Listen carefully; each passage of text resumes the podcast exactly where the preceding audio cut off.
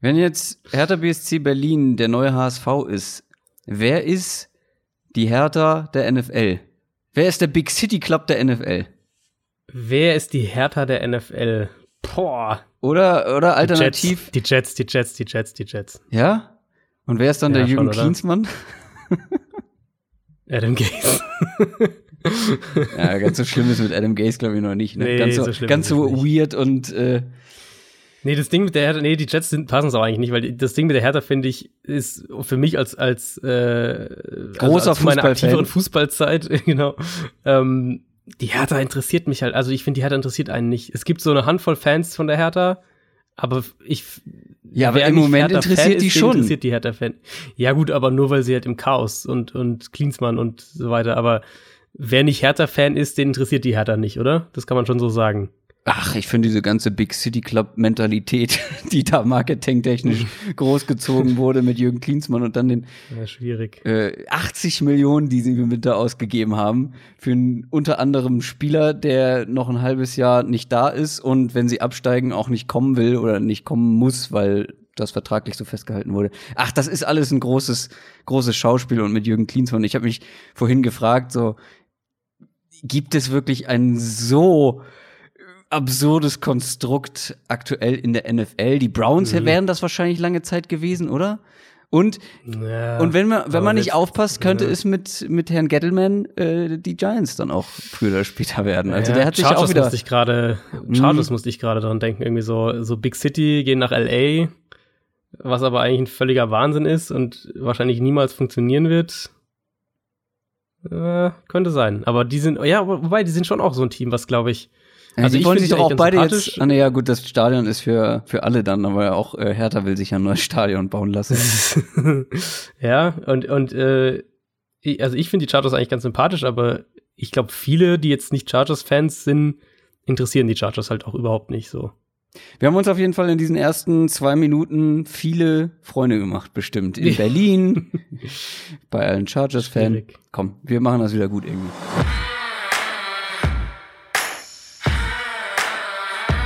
Down, Set, Talk.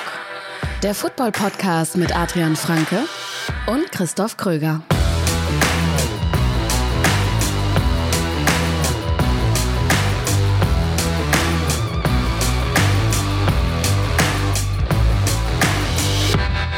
Und damit herzlich willkommen zu einer neuen Folge Downset Talk am 27. Februar 2020 mit mir Christoph Kröger und natürlich auch wie immer mit Adrian Franke.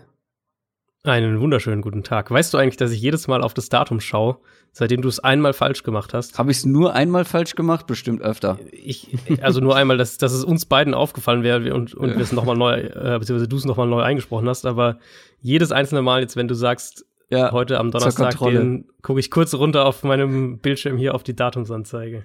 Was ich aber stattdessen vergessen habe, ist zu sagen, dass wir der offizielle NFL-Podcast von The Zone und Spox hm. sind. So viel Zeit muss sein. Und neben diesen Folgen am Donnerstag machen wir auch ab und zu mal eine Bonusfolge. Und das haben wir am vergangenen Wochenende auch wieder gemacht und zwar zusammen. Mhm. Über eine Stunde haben wir orakelt. Wir haben mal in die Glaskugel geguckt. Die Free Agency steht bevor.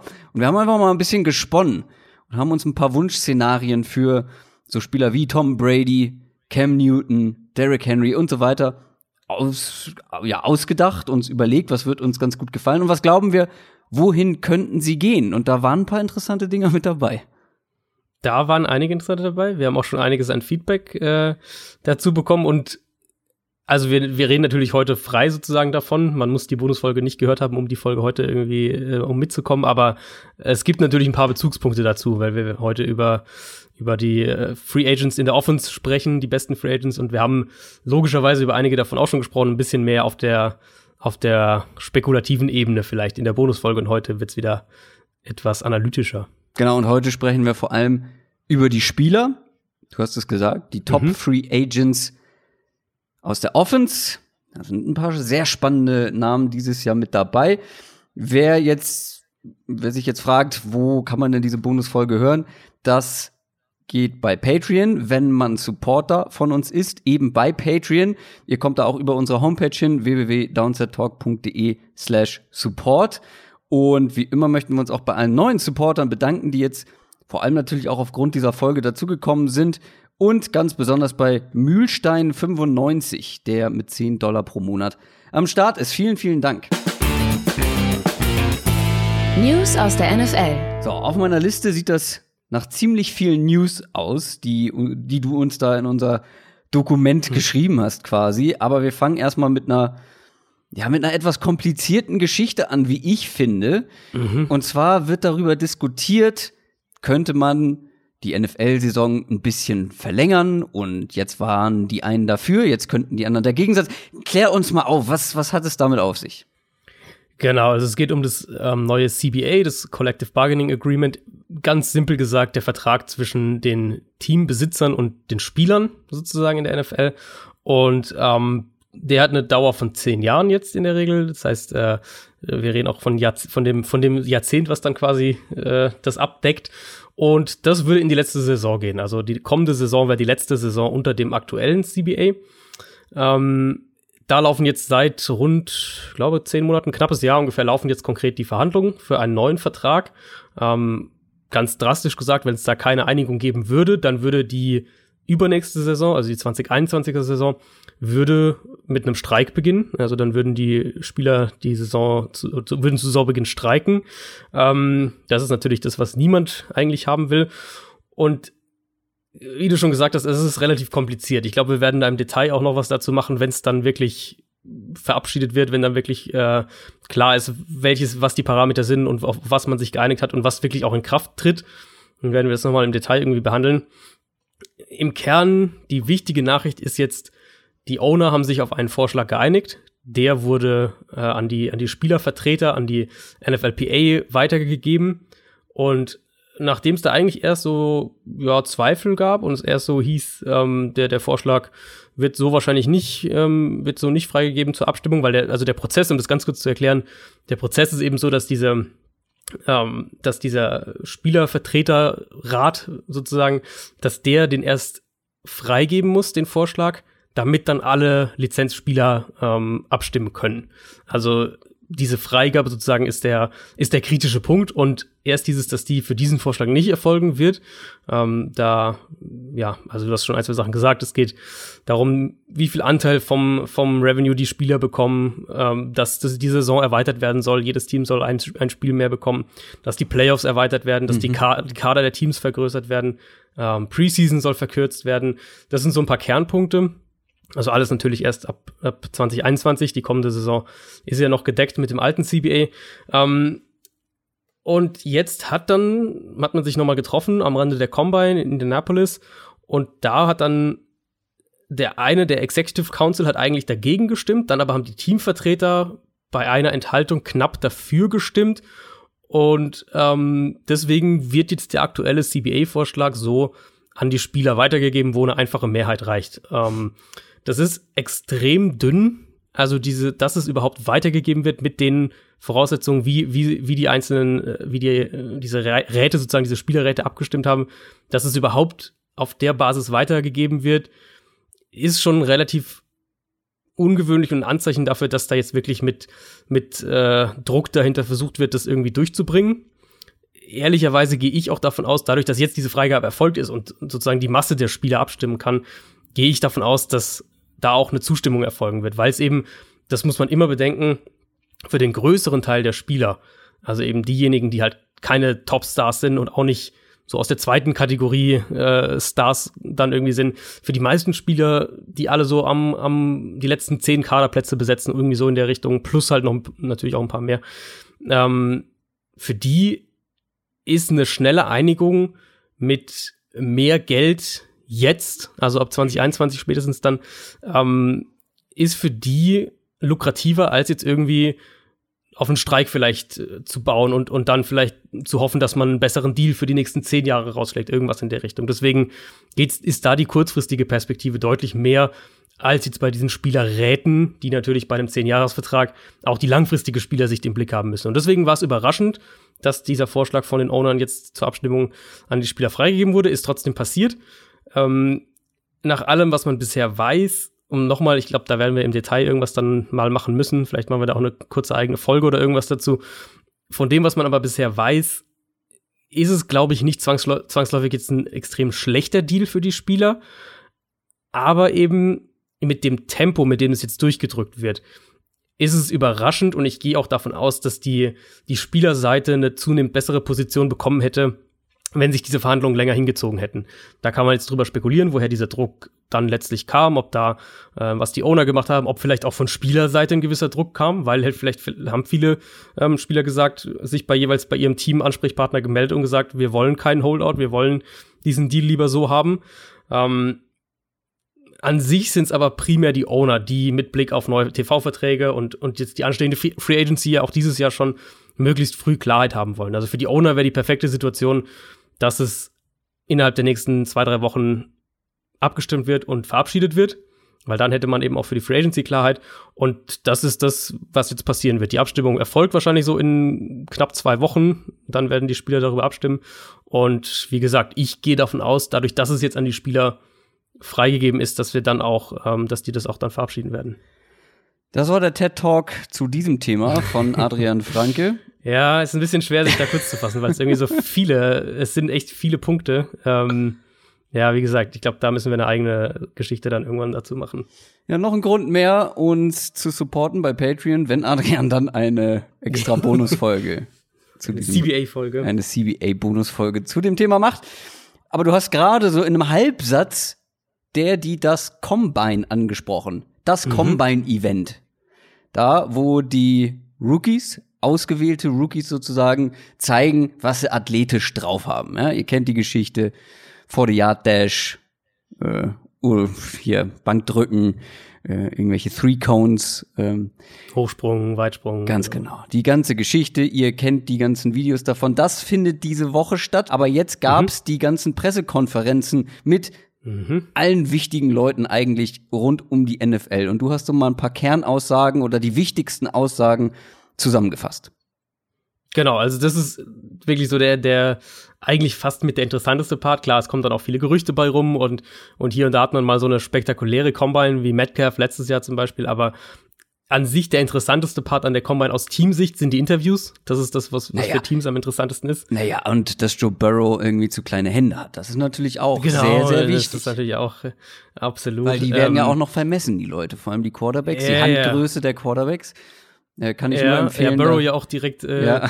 hat ja auch direkt genau. gesagt, dass er nicht, dass er nicht, äh, nicht keine Übungen und so weiter macht, was auch Sinn macht für die Top so. Prospect. Ähm, ich dachte, sagen ja auch nicht, weil die nicht gewinnen können. Die können nichts gewinnen sozusagen. Na, ich dachte, du sagst jetzt, du gehst auf seinen schönen Tweet dazu ein, so dass er seine, also, ja, seine aktive Football-Karriere an den Nagel hängt, weil er zu kleine Hände hat. ähm, ja. Und ja, schade drum. Und dann hat Patrick Mahomes geantwortet: Komm, Junge, meine Hände sind auch zu klein. Du schaffst das schon. Sehr äh, amüsante Twitter-Unterhaltung, die da entstanden ist. Rund um. Ja, es ist, ist äh, immer wieder interessant zu sehen, wie dann doch da so ein sehr alteingesessenes Denken irgendwie ähm, stattfindet. Der ist zu klein, der der hat äh, drei Zentimeter zu kurze Arme, deswegen kann er nicht Tackle spielen und muss ja, Guard genau. spielen und so. Also ja. ja. all diese Sachen. Ähm, ehrlich, ich gebe ehrlicherweise echt nicht viel auf die Combine. Ich finde, man kann halt krasse Ausreißer nach oben oder unten das ist das, was interessant ist, wenn halt der, wie Metcalf letztes Jahr hier, der, der Monster Receiver plötzlich dann auch noch einer der schnellsten ist und auch noch einer der athletischsten und was auch immer. Ja. Ähm, solche Geschichten, aber an sich. Ich finde, das geht auch ist, nach hinten, ja. beziehungsweise nach unten. Ähm, also, mhm. wenn du als Receiver zum Beispiel in gewissen Sachen einfach nicht gewisse Benchmarks erreichst. Genau. Ähm, also, genau. wenn du, wenn du da wirklich, oder als, keine Ahnung, auf einer Wenn du irgendwie eine 4-8 läufst auf 40 Yards oder genau, was, genau dann, dann, dann klar. Oder wir hatten es doch auch letztes Jahr, da eine Running Back, ich weiß gerade gar nicht mehr, wer es war, ähm, der dann plötzlich ja, so super ähm, langsam auf 40 Yards war und ja, dann denkst ich du, ah, die Story, ich weiß auch schon nicht mehr, wer es war. Ich glaube, es war Holyfield sogar. Dann sagst du so, na, das ob das sein, für die ja. NFL reicht als Running Back, da brauchst du vielleicht schon mal ein bisschen Burst, mhm. ein bisschen Beschleunigung. Äh, ja, aber, aber es geht halt wirklich um diese Late Round, also sind ja, wirklich so klar. Spieler, die drum kämpfen, gedraftet zu werden und die vielleicht die Chance haben, von der sechsten in die vierte Runde irgendwie zu klettern oder sowas. Also für die Top Prospect ist die Combine eigentlich nur aus Interviewsicht interessant und und immer mehr ähm, ja, sparen sich ja den Part auf dem Feld auch. Genau, aber wir wollen ja vor allem über die Pressekonferenzen sprechen. Wir hatten da zum Genau. Beispiel die Cowboys im Angebot, wo natürlich die ein oder andere Vertragsverlängerung noch aussteht. Aha, ja, die Cowboys, das war sehr, sehr interessant, ähm, haben offen gesagt, dass sie seit September nicht mit Dak Prescott verhandelt haben. Also Stephen Jones hat es, ich habe es mir extra wörtlich rausgeschrieben, damit ich nichts Falsches sage, low to non-existent activities genannt seit September. Ähm, jetzt verstehe ich natürlich, dass man mit dem eben dem neuen CBA, was da immer näher rückt, dass man vielleicht generell vorsichtiger ist von beiden Seiten. Einfach weil ja auch nicht klar ist, wie sich jetzt der Salary Cap entwickelt und ob die 17 Spiele kommen und all diese Geschichten. Das will man dann vielleicht auch aus Prescotts Sicht ein bisschen, ein bisschen vorsichtiger angehen. Aber dass man sich nicht mal getroffen hat und von Cowboys Seite jetzt, nachdem man schon den Prescott-Vertrag so lange vor sich hergeschoben hat, nicht zumindest alles versucht, um so positiv wie möglich diese Leitung da offen zu halten, das verstehe ich irgendwie nicht, weil sie haben sich ja auch mit, mit Amari Cooper und dessen Berater haben sie sich getroffen beim Super Bowl. Auch die anderen Aussagen von, von, von Stephen Jones in der Richtung waren echt so, dass man, dass ich so kurz mal, äh, ja, so kurz, kurz sprachlos war. Da hat er zugegeben, dass die Cowboys überrascht waren, dass ein Deal jetzt vor der vergangenen Saison nicht zustande kam. Ähm, hat wörtlich gesagt, sie hoffen, dass man sich am, am Rande der Combine mit Prescotts Berater trifft. Also ich bin echt mal gespannt, wie sich das alles entwickelt. Die Dynamik könnte halt echt dann auf den Franchise-Tag gehen, wenn man das im Moment deuten würde. Und wenn das passiert, würde ich an Dax Stelle sogar, glaube ich, unter dem Franchise-Tag spielen, um dann nach der kommenden Saison komplett alle Trümpfe in den Verhandlungen selbst in der Hand zu haben. Aber es gab ja auch bei anderen Teams noch ein paar kleine News, auf die wir kurz eingehen müssen. Mhm. Genau, Panthers äh, war insofern interessant, als dass sie zum, zum ersten Mal so ein relativ klares Bekenntnis zu Cam Newton bekommen haben. Matt Rule, der neue Head Coach, hat gesagt, er freut sich drauf, mit ihm zu arbeiten und, und will ihn unbedingt in seinem Team haben. Ian Rappaport hat auch berichtet, dass die Panthers mit Cam als, als Starter weitermachen wollen. Also das sind so die ersten klaren Bekenntnisse zu Cam, die wir jetzt aus Carolina gehört haben. Aber natürlich auch hier äh, Vorsicht geboten zwischen den Zeilen lesen. Es knüpft ja eben so ein bisschen an das an, was wir zu der Situation schon gesagt haben, nämlich solange Cam nicht fit ist, ist es im Prinzip eine Putt-Situation. Es ist im Prinzip ein Stillstand. Und erst wenn da medizinisch mehr bei rumkommt äh, und, und der Nähe an 100 Prozent ist, wird ja auch ein möglicher Trade, wenn sie das machen wollen, realistischer. Das heißt, ich glaube, da ist weiter alles offen. Sie sagen jetzt erstmal die richtigen Sachen, um seinen, seinen Trade-Value nicht irgendwie zu beschädigen. Ähm, Chiefs waren noch spannend. Da ist durchaus die Möglichkeit, dass die Sammy Watkins entlassen. Sammy Watkins Vertrag ist von der Struktur her so, dass der einen 21 Millionen Dollar Cap-Hit hätte nächstes Jahr, nächste Saison, was natürlich viel zu viel ist. Kansas City könnte 14 Millionen an Cap Space schaffen, wenn sie ihn entlassen, was ja durchaus lukrativ oder, oder interessant wäre mit, mit Chris Jones, mit Kendall Fuller, mit dem Vertrag für Patrick Mahomes, der da irgendwie kommt. Ähm, und Brad Veach, der GM von den Chiefs, hat es jetzt auch ähm, relativ klar aus seiner PK angedeutet, dass man sich da irgendwie entgegenkommen muss. Das heißt, ich vermute, Watkins muss einer Vertrags-, äh, so einer Gehaltskürzung zustimmen.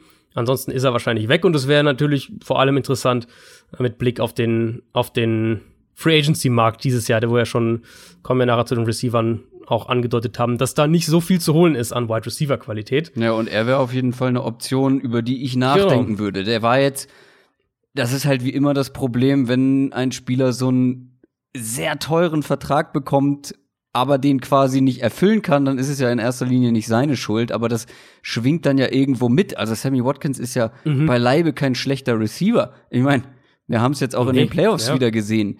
In der richtigen Offense, wenn er nicht die Nummer eins sein muss, beispielsweise, Ganz wie genau. damals ähm, bei den Bills ja auch, ähm, dann ist das ein guter Receiver. Er hat halt einfach für das, was er auf dem Feld zeigt, zu viel Geld bekommen. Aber gut, da muss man die Chiefs kritisieren und nicht Sammy Watkins. Genau, also das ist genau der Punkt. Als Nummer zwei würde ich ihn auch sofort holen. Nur halt dann eben nicht zu den Konditionen, aber wenn, äh, wenn der auf den Markt kommt und du den als halbwegs preislich in Ordnung äh, strukturierte Nummer zwei irgendwie bekommst, dann würde ich das auch machen. Und die Chiefs auf der anderen Seite hätten ja mit, mit Kelsey, mit Hill, mit, mit Nicole Hartman und dann holst du dir im Draft noch irgendwie einen Spieler, da bist du an sich auch ganz gut aufgestellt und kannst halt das Geld irgendwie anderweitig verwenden. Aber kommen wir zu den Raiders. Die sind ein ganz spannender Kandidat. Vielleicht was Free Agent Quarterbacks angeht. Ja, da gab es einige Teams. Ähm, Raiders wurde Mike Mayock, der GM, natürlich gefragt, jetzt bei der Combine, äh, so, weil das ja auch immer wieder kursiert. Jetzt haben wir die Gerüchte mit, mit Brady, dass die Raiders angeblich bereit sein sollen, da äh, zwei Jahresvertrag für Brady auszupacken. Ähm, dementsprechend klar, dass Mayock gefragt wurde. Das wusste er mit Sicherheit auch vorher. Und er war halt erst so dieses klassische, was man erwartet, nach dem Motto, Carl hat eine gute Saison gespielt, er kann die Offense gut umsetzen, er war zufrieden mit ihm und so weiter und so fort. Aber dann wurde es interessant, weil dann hat er gesagt, dass sie äh, jede Position konstant bewerten und wenn sie sich auf einer Position verbessern können, dann machen sie das auch. So hat er es gesagt. Und klar, das kann man auch sagen, das ist irgendwie so GM-Speech und das hört man regelmäßig, diese Rhetorik. Aber Teams, die sich bei ihrem Quarterback sicher sind, sagen das halt auf der Position nicht. Mhm. Und deswegen will ich da jetzt nicht reindeuten, dass die, die Raiders jetzt zwangsläufig einen neuen Quarterback haben werden. Aber ich glaube, dass es halt genauso stimmt, wie er es gesagt hat. Und wenn sie die Option bekommen, wenn sie zum Beispiel irgendwie Brady kommen, bekommen können oder wenn sie noch eine andere Option, die Gruden haben will, die ein Upgrade wäre, bekommen können, dann werden sie es, glaube ich, auch machen. Also Carr ist keineswegs so sicher im Sattel für, für nächstes Jahr. Und bei den Buccaneers ist so gar keiner im Sattel eigentlich. ja, das ist richtig. Bruce Arians wurde gefragt, ob James Winston irgendwie ein Kandidat für den Franchise-Tag wird und wie man da mit der Situation weiter verfährt. Und seine Antwort war im Prinzip, dass er das alles erst sagen kann, wenn er weiß, wer sonst so verfügbar ist. Ähm, hat dann auch noch gesagt, dass man mit Winston zwar sehr wohl gewinnen kann, aber dass man halt auch schauen muss, ob es eine bessere Option gibt. Also im Prinzip die, die Mayuk-Aussage noch mal ein bisschen verschärft. Und das bei ihm, das knüpft ja direkt an diese Aussagen, die er direkt nach der Saison hatte, an. Also diese, wo er ziemlich, ziemlich ja, frustriert war mit, mit den Turnovern, mit Winston insgesamt. Und unterstreicht schon auch noch mal ein bisschen, dass Winston und Tampa, glaube ich, echt relativ nah an einer 50-50-Sache ist. Weil selbst wenn Arians jetzt hier so ein bisschen übertreibt, das ist ja auch so seine Art, du gießt ja einfach enorm Öl ins Feuer, was Verhandlungen mit Winston angeht, mit solchen Aussagen. Deswegen mein Gefühl weiterhin, wenn der in Tampa bleibt, glaube ich, wird's über den Franchise-Tag funktionieren. Und ähm, Vielleicht wird es auch so eine Geschichte, wo sie ihm den Tag geben und aber dann trotzdem in der ersten Runde einen Quarterback draften. Dann gab es bei den Vikings, wir haben es, glaube ich, auch zwischenzeitlich mal hier im Podcast erwähnt, Gerüchte über einen möglichen Stephon Dix Trade. Mhm. So, aber diese Gerüchte ja. scheinen sich nicht zu bewahrheiten. Wie jede Offseason ja gefühlt, auch, auch zu Beginn der Regular Season das Thema natürlich, als Dix da so unzufrieden war. Er befeuert ja auch immer alle Gerüchte mit seinen kryptischen, komischen Social Media Posts. Uh, Rick Spielman, der Vikings GM, hat gesagt, dass es keinerlei Grund gibt zu glauben, dass Dix nicht nächstes Jahr für die Vikings spielen wird. Hat auch nochmal ausführlich betont, wie wichtig der ist für das Team, für die Community und so weiter und so fort. Also keine Ahnung, ob Dix das jetzt versucht weiter voranzutreiben und irgendwie versucht dann einen, auf einen Trade zu pushen. Aber ehrlich, wenn die Vikings den traden, dann muss da auch ein hoher Preis her. Also da reden wir von einem Erst- und Zweitrunden-Pick und vielleicht auch irgendwie noch mehr. Joe Burrow der vermeintliche Nummer 1 Pick des Drafts dieses Jahr wird natürlich intensiv mit den Bengals in Verbindung gebracht, aber auch hier gab es spektakuläre Gerüchte. Und zwar, dass mhm. er vielleicht gar keine Lust hat, für die Bengals zu spielen. Aber auch dieses Gerücht scheint großer Quatsch zu sein. Ja, wirklich eine merkwürdige Storyline, die auch rein medial gepusht die war. Burrow hatte diese Nichts. Aussage. Genau, Burrow hatte halt diese Aussage, wo er gesagt hat, ja, er hätte auch äh, Leverage mit Blick auf den, auf die, auf den Draft, ähm, was laut seiner Aussage, und es würde in den Kontext auch passen, halt vor allem auf die Draft-Vorbereitung bezogen war, im Sinne von, dass er halt auf, bei der Combine nicht antritt, mhm. dass er halt die Übung nicht macht, weil er halt sagen kann, ja, hier, ich habe mein Tape, ich muss mich hier jetzt nicht bei der Combine beweisen. Und diese Story wurde halt weiter gepusht und gepusht, obwohl Burrows Eltern zum Beispiel nochmal gesagt haben, dass sie nicht wissen, wie das irgendwie so zustande kommt und dass das auch nicht stimmt. Das war eigentlich ein klares Dementi. Und jetzt hat sich Burrow halt gestern bei der Combine da mit seinem ja wirklich, also muss man echt sagen, absurdes Selbstvertrauen, was der hat. Also die, die Art, wie der sich da halt vor die Kamera setzt und cool und, und entspannter ähm, redet, ist schon echt krass, wenn man bedenkt, wie jung der noch ist die Frage kam natürlich relativ schnell, ob er dann, ob er für die Bengals spielen würde, wenn die ihn draften. Er hat jetzt auch ganz klar nochmal gesagt, dass er sehr wohl für die Bengals spielen würde, dass er für jeden spielen wird, der ihn draftet. Ähm, ja, ich hoffe, dass das Thema jetzt dann auch bei den, bei den US-Kollegen in Ruhe gelassen wird. Kleiner Teaser auf unsere Draft-Previews. Es wäre für mich auch unerklärlich, wenn die Bengals das nicht machen sollten. Aber da gehen wir noch genauer drauf ein, wenn wir dann über die Quarterbacks sprechen. Sprechen wir zuerst noch über die Broncos. Da gab es auch zwei kleinere News. Mhm. Ja, Broncos, zwei zentrale angehende Free Agents. Ähm, das ist Chris Harris einmal, der Cornerback, wo eigentlich relativ klar ist, dass der weggehen wird. Und dann Justin Simmons, der Safety. Da ist jetzt relativ deutlich nach den Aussagen von, von Elway, von Simmons selbst auch, ähm, dass der den Franchise-Tag bekommen wird. Vielleicht einigt man sich auch irgendwie auch auf einen Deal. Aber Justin Simmons, einer der Top-Safeties letztes Jahr, der wird nicht auf den Markt kommen. Die andere News betrifft Joe Flacco, der ja nach wie vor ein Denver Bronco ist. Und Vic Fangio, der Head Coach, hat auf eine Nachfrage nach der Quarterback-Position gesagt, ja, sie wollen halt sicherstellen, dass, dass sie einen guten Backup hinter Drew Lock haben. Also Lock, der klare Starter auch. Und dann hat er halt noch hinterhergeschoben, ja, vielleicht könnte das ja Brad Rupien werden. Oh ja. Ähm, also hat Flacco hat er nicht mal erwähnt. Und klar, der muss noch medizinisch die Freigabe bekommen nach seiner Nackenverletzung, ist da aber wohl auf einem guten Weg. Ich habe mir den Vertrag auch mal angeschaut und die Broncos, wenn sie ihn entlassen, das wäre zwar noch mal ein guter Dead Cap von über 13 Millionen Dollar, aber unterm Strich halt auch würden sie 10 Millionen an, an Cap Space schaffen. Und ich denke, darauf wird es hinauslaufen. Die werden Flacco vermutlich entlassen und wahrscheinlich war es das auch für Joe Flacco. Ich weiß nicht, ob der noch mal irgendwie Aha. einen Backup-Posten irgendwo kriegt. Aha. Erinnerst du dich an meine Aussage von über anderthalb Jahren, wo die Ravens ihn, also wo äh, Lamar Jackson für ihn äh, Starter geworden ist und ich gesagt habe, wir werden Joe Flacco nie wieder als Starter in der NFL sehen. Das war zwar nicht richtig, wollte gerade sagen, das, das stimmt ja gar nicht. Das stimmt nicht, aber gut.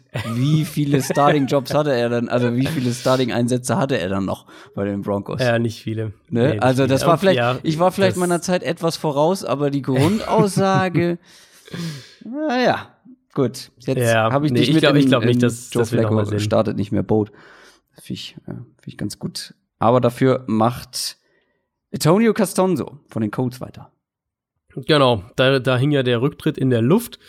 Ähm, Costanzo hat die Colts jetzt darüber informiert, dass er weitermacht. Chris Ballard, der GM, gestern gesagt, dass die Verhandlungen auch laufen und Jim Irsay, der Owner, hatte ja auch schon gesagt, dass er da relativ optimistisch ist. Also da äh, können wir ziemlich sicher davon ausgehen und deswegen, du erklärst ja oder wir erklären ja gleich, wie wir unsere Top Free Agents zusammengebaut haben, dass der nicht auf den Markt kommt und deswegen äh, werden wir heute auch nicht über ihn sprechen, weil der in unseren Augen ähnlich wie einige andere, wie zum Beispiel Dak Prescott, nur auf dem Papier Free Agent wird und eigentlich nicht wirklich Free Agent wird. Castonzo muss man vielleicht noch dazu sagen, Left Tackle der Indianapolis Colts. Genau. Und damit kommen wir zu den von dir angesprochenen Top Free Agents aus Offensicht. NFL Preview. Also, die Free Agency steht uns bevor und wir haben uns mal für jede offensive Position beziehungsweise Positionsgruppe die Top 5 Spieler rausgesucht. In Klammern außer Tight End, da sind es nur drei geworden. Ihr werdet später hören, warum. Aber das ist so, ich sag mal, das ist so die Konsens-Top 5, die wir hier haben, jeweils. Mhm. Wir persönlich haben, glaube ich, sprechen wir dann auch drüber, den ein oder anderen Spieler vielleicht etwas weiter oben oder weiter unten. Mhm. Das ist so quasi so die allgemeine Top 5, ähm, die wir hier abbilden wollen, aber wir sprechen dann noch drüber, wen wir vielleicht eher bevorzugen würden aus Teamsicht.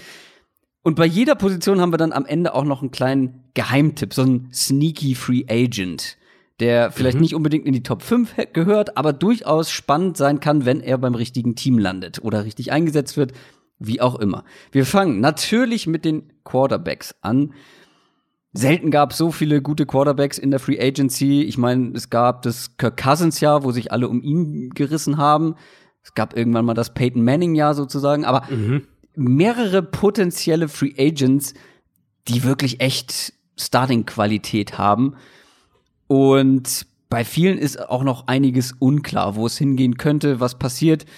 Du hast es schon angedeutet, ein paar haben wir nicht mit dabei. Drew Brees zum Beispiel, wo wir ausgehen, dass er bei den Saints noch bleibt. Dak Prescott, auch wenn sie nicht gesprochen haben, ähm, gehen wir davon aus, dass er in ja. Dallas bleibt. Aber jetzt ist die Frage, fangen wir hinten an und arbeiten uns nach vorne? Das haben wir nämlich noch nicht geklärt. Das stimmt. Ähm, ich finde von also hinten. Wir, also ich weiß es nicht. Ist, ist, mir relativ egal. Du darfst es. Ich habe sie, ich habe sie ehrlicherweise die, die in den Positionsgruppen auch gar nicht gerankt. Also ich habe dann meine Nummer eins und danach habe ich sozusagen immer bei jedem so einen Tendenz hingeschrieben, aber äh, deswegen kannst du gerne die Namen, äh, die Namen verkehrt rum in deiner Reihenfolge machen, weil sie sind wahrscheinlich so oder so anders, als ich sie aufgeschrieben habe. Ach so. Ich habe einfach das, was du was wir sozusagen erarbeitet haben als Top 5 übernommen. Aber ich fange einfach mhm. mal mit hm, Ryan Tannehill an. Mhm. Der war jetzt bei den Titans, wie wir alle wissen, und das sehr erfolgreich, hat uns wirklich positiv überrascht. Hatte übrigens das höchste Passer-Rating bei Pro Football Focus hm. von allen Starting Quarterbacks. Aber das ist einer, wo wir immer sagen, oder wir sagen ja auch immer, wenn du einem Quarterback gute Umstände gibst, können diese erfolgreich sein. Und er hatte gute Umstände und er hat genau die Umstände offensichtlich gehabt, die er braucht. Und dann kann jemand wie Tannehill ein Team weit bringen. Und ich glaube, mit diesem Jahr hat er sehr viel Geld verdient. Nur ist die Frage, mhm. wo, bei wem und wer bietet ihm einen guten langfristigen Vertrag. Ja, ähm, ich vermute immer noch, dass es Tennessee sein wird diese Tannehill-Saison ist für mich halt schon immer noch eine der Überraschungen, überhaupt so mit die größte Überraschung der vergangenen ja. Saison. Wenn man sich einfach anschaut, auch was, wie das zustande kam, du hast gesagt, klar, die Umstände waren gut, keine Frage, aber diese Mischung eben aus einem extrem vertikalen Passspiel, eine durchschnittliche Tagetiefe von neuneinhalb Yards, da waren nur Winston und Matt Stafford noch drüber, also Aggressivität downfield, Aggressivität, was Pässe in enge Fenster angeht. Und trotzdem halt wenige Turnover, wenige schlechte Pässe insgesamt, viele Big Plays, eine hohe Completion-Quote. Ähm, also eigentlich würdest du halt mal so ganz flapsig gesagt, eigentlich würdest du bei dieser Aggressivität im Passspiel, wie sie Winston und Tannehill letzte Saison jeweils hatten, würdest du zum Beispiel bei den Turnovern erwarten, dass sich irgendwo so die Mitte einpendelt zwischen dem, was die beiden hatten. Also Winston war ja das eine Extrem halt mit sehr, sehr vielen, Tannehill halt das andere mit verhältnismäßig für das, was er gespielt hat, sehr, sehr wenigen. Ähm, du wirfst halt mehr Interceptions, natürlich, wenn du eben viel Downfield wirfst, wenn du viele enge Fenster anvisierst. Aber Tannehill war halt einfach extrem krass am anderen Ende des Spektrums, wie ich es mir nicht nur bei ihm nicht erwartet hätte, sondern wie es bei, bei fast keinem Quarterback in der NFL ähm, erwarten würde. Und es gibt einen, einen ganz guten Wert von, äh, den findet man auf airyards.com. Das ist äh, von, von so einem Analytics-Branch auch ausgehend. Completion Percentage over Expectation. Das heißt, da wird eben einberechnet, wie hoch die er zu erwartende Completion-Quote ist, eben gemessen an der Schwierigkeit des Wurfs, wie eng ist die Coverage, wie nah ist der Pass-Rusher, all solche Sachen. Ähm, und dann eben sozusagen, ob man drüber ist, also ob man eine höhere Quote an erwartbaren Pässen äh, als die zu erwartenden Pässe angebracht hat oder nicht. Da hatte Tannehill eine Quote von 8,5 Prozent. Das war der zweithöchste Wert letztes Jahr nach Breeze.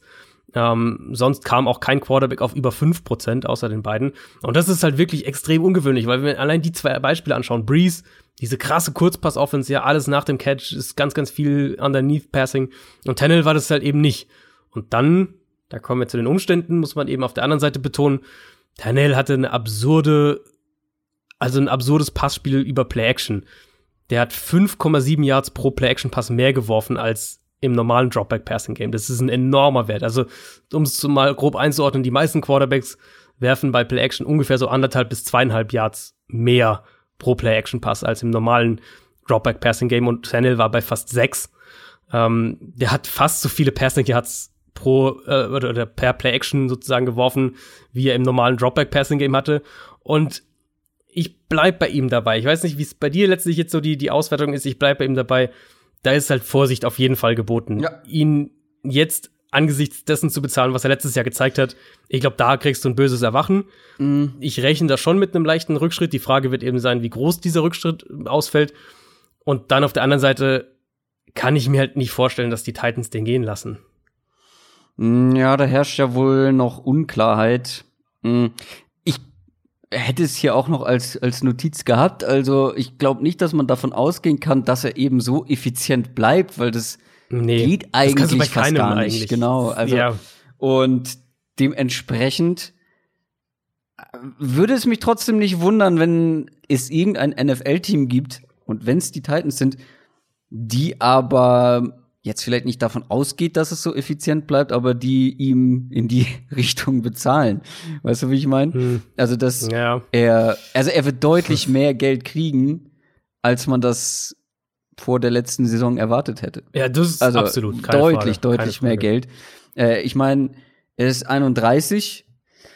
Da ist bestimmt, da sind auf jeden Fall noch ein paar Jahre drin. Auf welchem Niveau ist natürlich, es schwingt ein gewisses Risiko mit. Das hast du ja auch schon erwähnt und ähm, ja. Was hältst du von den, von den Gerüchten, die ja jetzt auch gerade auch heute wieder sehr, sehr aktiv unterwegs sind? Ähm, Brady zu den Titans statt Tannehill? Es ist schwierig, ähm, denn ich gehe ja nach wie vor sehr davon aus, dass Brady bei den Patriots bleibt. Deswegen tue ich mich mhm. immer schwer, ihn in ein anderes Team zu stecken.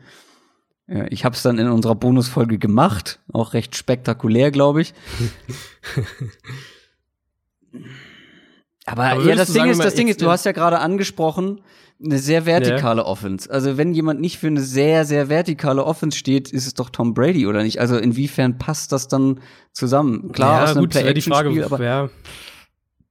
Ich meine, der kann schon noch, also ich würde Brady eher zutrauen als Breeze an dem Punkt ihrer jeweiligen Karriere. Ähm, ist halt die Frage, wenn, also jetzt sagen wir mal, Szenario 1 ist, Tannehill will nicht unterm Franchise-Tag spielen und du musst ihm halt irgendwie, keine Ahnung, drei Jahre und 80 Millionen oder sowas geben. Machst du dann lieber das oder machst du lieber Brady zwei Jahre 60 Millionen? Also wenn ich wenn ich Brady haben könnte, dann muss man natürlich auch noch so Sachen wie, also ist natürlich viel spektakulärer und ein viel größerer Magnet und, und ja, Anreiz für diese Franchise, einen Tom Brady im Team zu haben, nachdem er sich da Legendenstatus bei den Patriots aufgebaut hat. Ich glaube, dann würde ich Brady machen, ja, doch, auf, mhm. ja, doch. Brady ist auch ja. die, die sichere Version, finde ich, obwohl er fast zehn Jahre älter ist, ja, ja, genau. Ja. Also. Ja, ich tendiere, ich, ich tendiere auch fast zu Brady und ich finde es echt schwer, weil Tennell war wirklich gut letztes Jahr, aber wenn das halt das Szenario, also klar, wenn das Szenario, mein, mein Wunschszenario wäre sozusagen aus, aus Titans Sicht Tennell, Franchise Tag, fertig. Ja, genau. Zeig uns, uns dass du es nochmal, dass du es kannst genau. und wenn du es nochmal schaffst, dann gibt's auch einen, einen, Vierjahresvertrag oder was auch immer. Ja. Ähm, aber wenn das halt nicht auf dem Tisch ist und wenn es eben sein muss, wie gesagt, keine Ahnung, drei Jahre 80 Millionen ist jetzt einfach mal so grob gesponnen, was, was ja so immer noch leicht unter Marktpreis wäre. Ähm, oder halt zu sagen, du holst dir Brady, das ist klar limitiert auf zwei Jahre und für die zwei Jahre sind es halt irgendwie 60 Millionen oder so. Ja, ich würde jetzt ja, aber. So. Ja, es ist, ist super schwer. Wir sprechen über Tom Brady gleich noch, aber ja. ich würde es jetzt tatsächlich so machen, ich drehe einfach unsere Top 5 um. Ryan Tannehill wäre jetzt bei uns auf der 5 gewesen, davor Teddy Bridgewater. Mhm. Der war letztes Jahr in der Offseason schon ein spannender Kandidat. Was ich wirklich interessant finde, was mich immer wieder wundert, ist, wie alt er ist. Der ist nur ein Jahr älter als James Winston. Ähm, ja. Also er ist noch jung. Und mhm. er hat dieses Jahr weniger Fragezeichen als noch in der Offseason vor einem Jahr. Hat sechs Spiele gespielt, fünf als Starter und einen guten Eindruck bei den Saints hinterlassen. Sehr präzise, deswegen auch ein sehr guter Drew Brees-Ersatz gewesen. Auch viel kurz mhm. und mittellang gegangen. Sehr wenig Risiko. Wir haben es unter der Saison angesprochen. Das hat natürlich oder das wird einige Teams auf den Plan gerufen haben. Es ist, glaube ich, ein Restrisiko vorhanden, aber ich vergleiche das so ein bisschen mit der Jimmy Garoppolo-Situation. Da gab es auch noch Fragezeichen. Mhm. Der hatte auch wenig Starts. Und ich meine, Teddy Bridgewater hat vor seiner langen Verletzungsmisere ja, ich glaube, zwei Saisons komplett gespielt, ne, bei den Vikings. Also es bleibt mhm. natürlich die Frage, gibt es ein Team, das sich so sicher ist, ihm wirklich einen langfristigen Starting-Job anzubieten? Ja, und zu welchem Geld? Das finde ich bei, bei Bridgewater, weil da kursieren ja auch ganz wilde Zahlen, dass der irgendwie zwischen 25 und 30 Millionen im Jahr bekommen soll. Das, das sehe ich halt nicht. Ich finde, bei Bridgewater ist der spannende Part für Teams, äh, für Teams auf Quarterback-Suche ist der spannende Part, dass du den, glaube ich, halt eher für so Mid-Range-Geld bekommst. Also, keine Ahnung, für 20, 20 Millionen im Jahr vielleicht, irgendwas in der Richtung. Ähm, und der aber halt ein solider durchschnittlicher Starter sein kann in der richtigen Offense. Und das, das finde ich halt bei ihm ist das, das Spannende, Spannende, du könntest ihn halt, und das, das ist ja das Team, wo ich bei ihm häufiger drauf auch kommen. Du könntest ihn halt, wenn du die Bears bist, zum Beispiel holen, um eben eine ernsthafte Alternative zu haben, ohne dass du halt direkt irgendwie einen Quarterback-Vertrag in Unsummen bezahlen musst, der, wo du irgendwie mhm. den Spieler fünf Jahre an dich bindest und sonst was.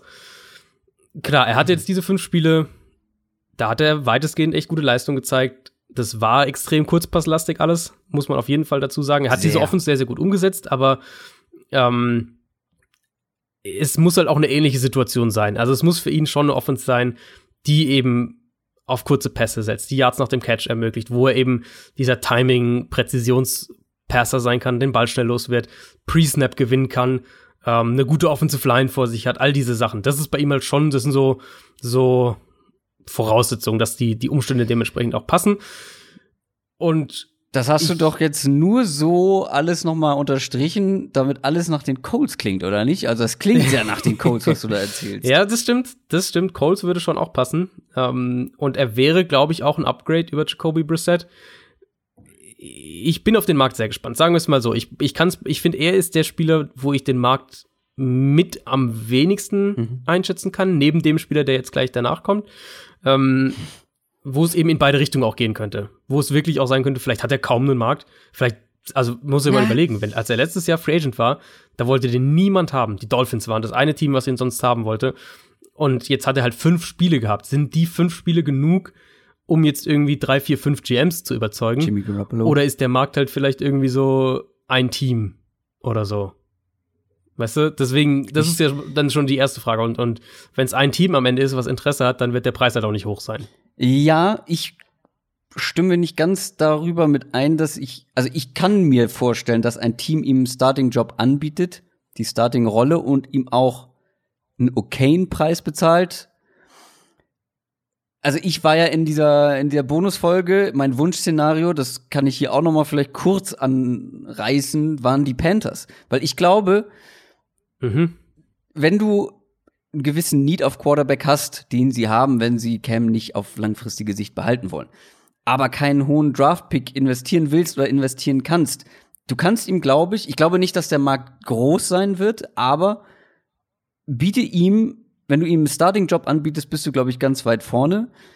Und dann guck doch ein, zwei Jahre, was du an ihm hast. Versuch, wenn du zum Beispiel so im Rebuild, wenn du ein Team im Rebuild bist, was ja die Panthers Nummer sind gerade, guck, mhm, was du ein, mhm. zwei Jahre an ihm hast, bau das Team drumherum weiter auf. Und Best Case ist das dein Franchise Quarterback. Ja. Worst Case ja, hast du ein, zwei Jahre im Rebuild, ja, die vielleicht mit einem soliden Game Manager irgendwie abgerissen werden. Und dann kannst du immer noch wieder gucken, ob du deine ganz langfristige Lösung findest. Aber wie gesagt, mhm. der Best Case ist, du kriegst hier deinen Franchise Quarterback für nicht zu viel Geld. Also wir sind uns beide sicher, dass genau. er keinen Mega-Vertrag bekommen wird. Das, das ist ja ähnlich wie das Argument für Miami letztes Jahr. Das war ja vom, von der Grundidee, das war ja das, was, was, weswegen ich ja auch damals gehofft hatte ja. und rückblickend, äh, klar, hat er halt auch Anführungszeichen Glück gehabt, dass sich Breeze verletzt hat, sonst hätte er die Bühne gar nicht gekriegt. Rückblickend war es dann, war die Entscheidung so gut, aber was ich ja damals auch gesagt hatte, ich hätte halt gerne eigentlich gesehen damals, dass er nach Miami geht und versucht als Starter mhm. sich zu beweisen, dass die Dolphins dann so problematisch sein werden. Ähm, war ja auch nicht unbedingt absehbar so direkt vor der Saison. Da kamen ja dann noch einige kritische Trades dann später mit dazu. Ich würde zum nächsten Quarterback kommen. Mhm. Und zum ja, das Panthers-Modell finde ich übrigens sehr gut. Also muss ich echt sagen, das Panthers-Modell, ja. du hattest das in der Bundesfolge ja so reingeworfen, das äh, finde ich echt, das würde Sinn machen. Und, und was man ja, was auch echt spannend wäre, diese Offense, die ja, ähm, die Brady ja aus der, aus, von LSU mitbringt, den sie ja geholt haben.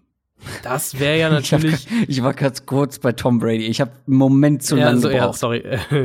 ähm, nee, die haben ja den, den Passing Game Coordinator von LSU als, als Offensive Coordinator verpflichtet das wäre ja eine spannende Offense an sich für Teddy, wo Jan Joe Burrow, natürlich ist Joe Burrow jetzt so das, das, äh, ähm, ja, das, das super Prospect, aber auch der kommt ja, ja. jetzt nicht über den Mega-Arm zum Beispiel. Also auch der hat ja viel davon gelebt, Run-Pass-Options, Ball schnell verteilen, die Playmaker die Plays machen lassen. Und das, das fände ich eigentlich gar nicht so unspannend für Teddy.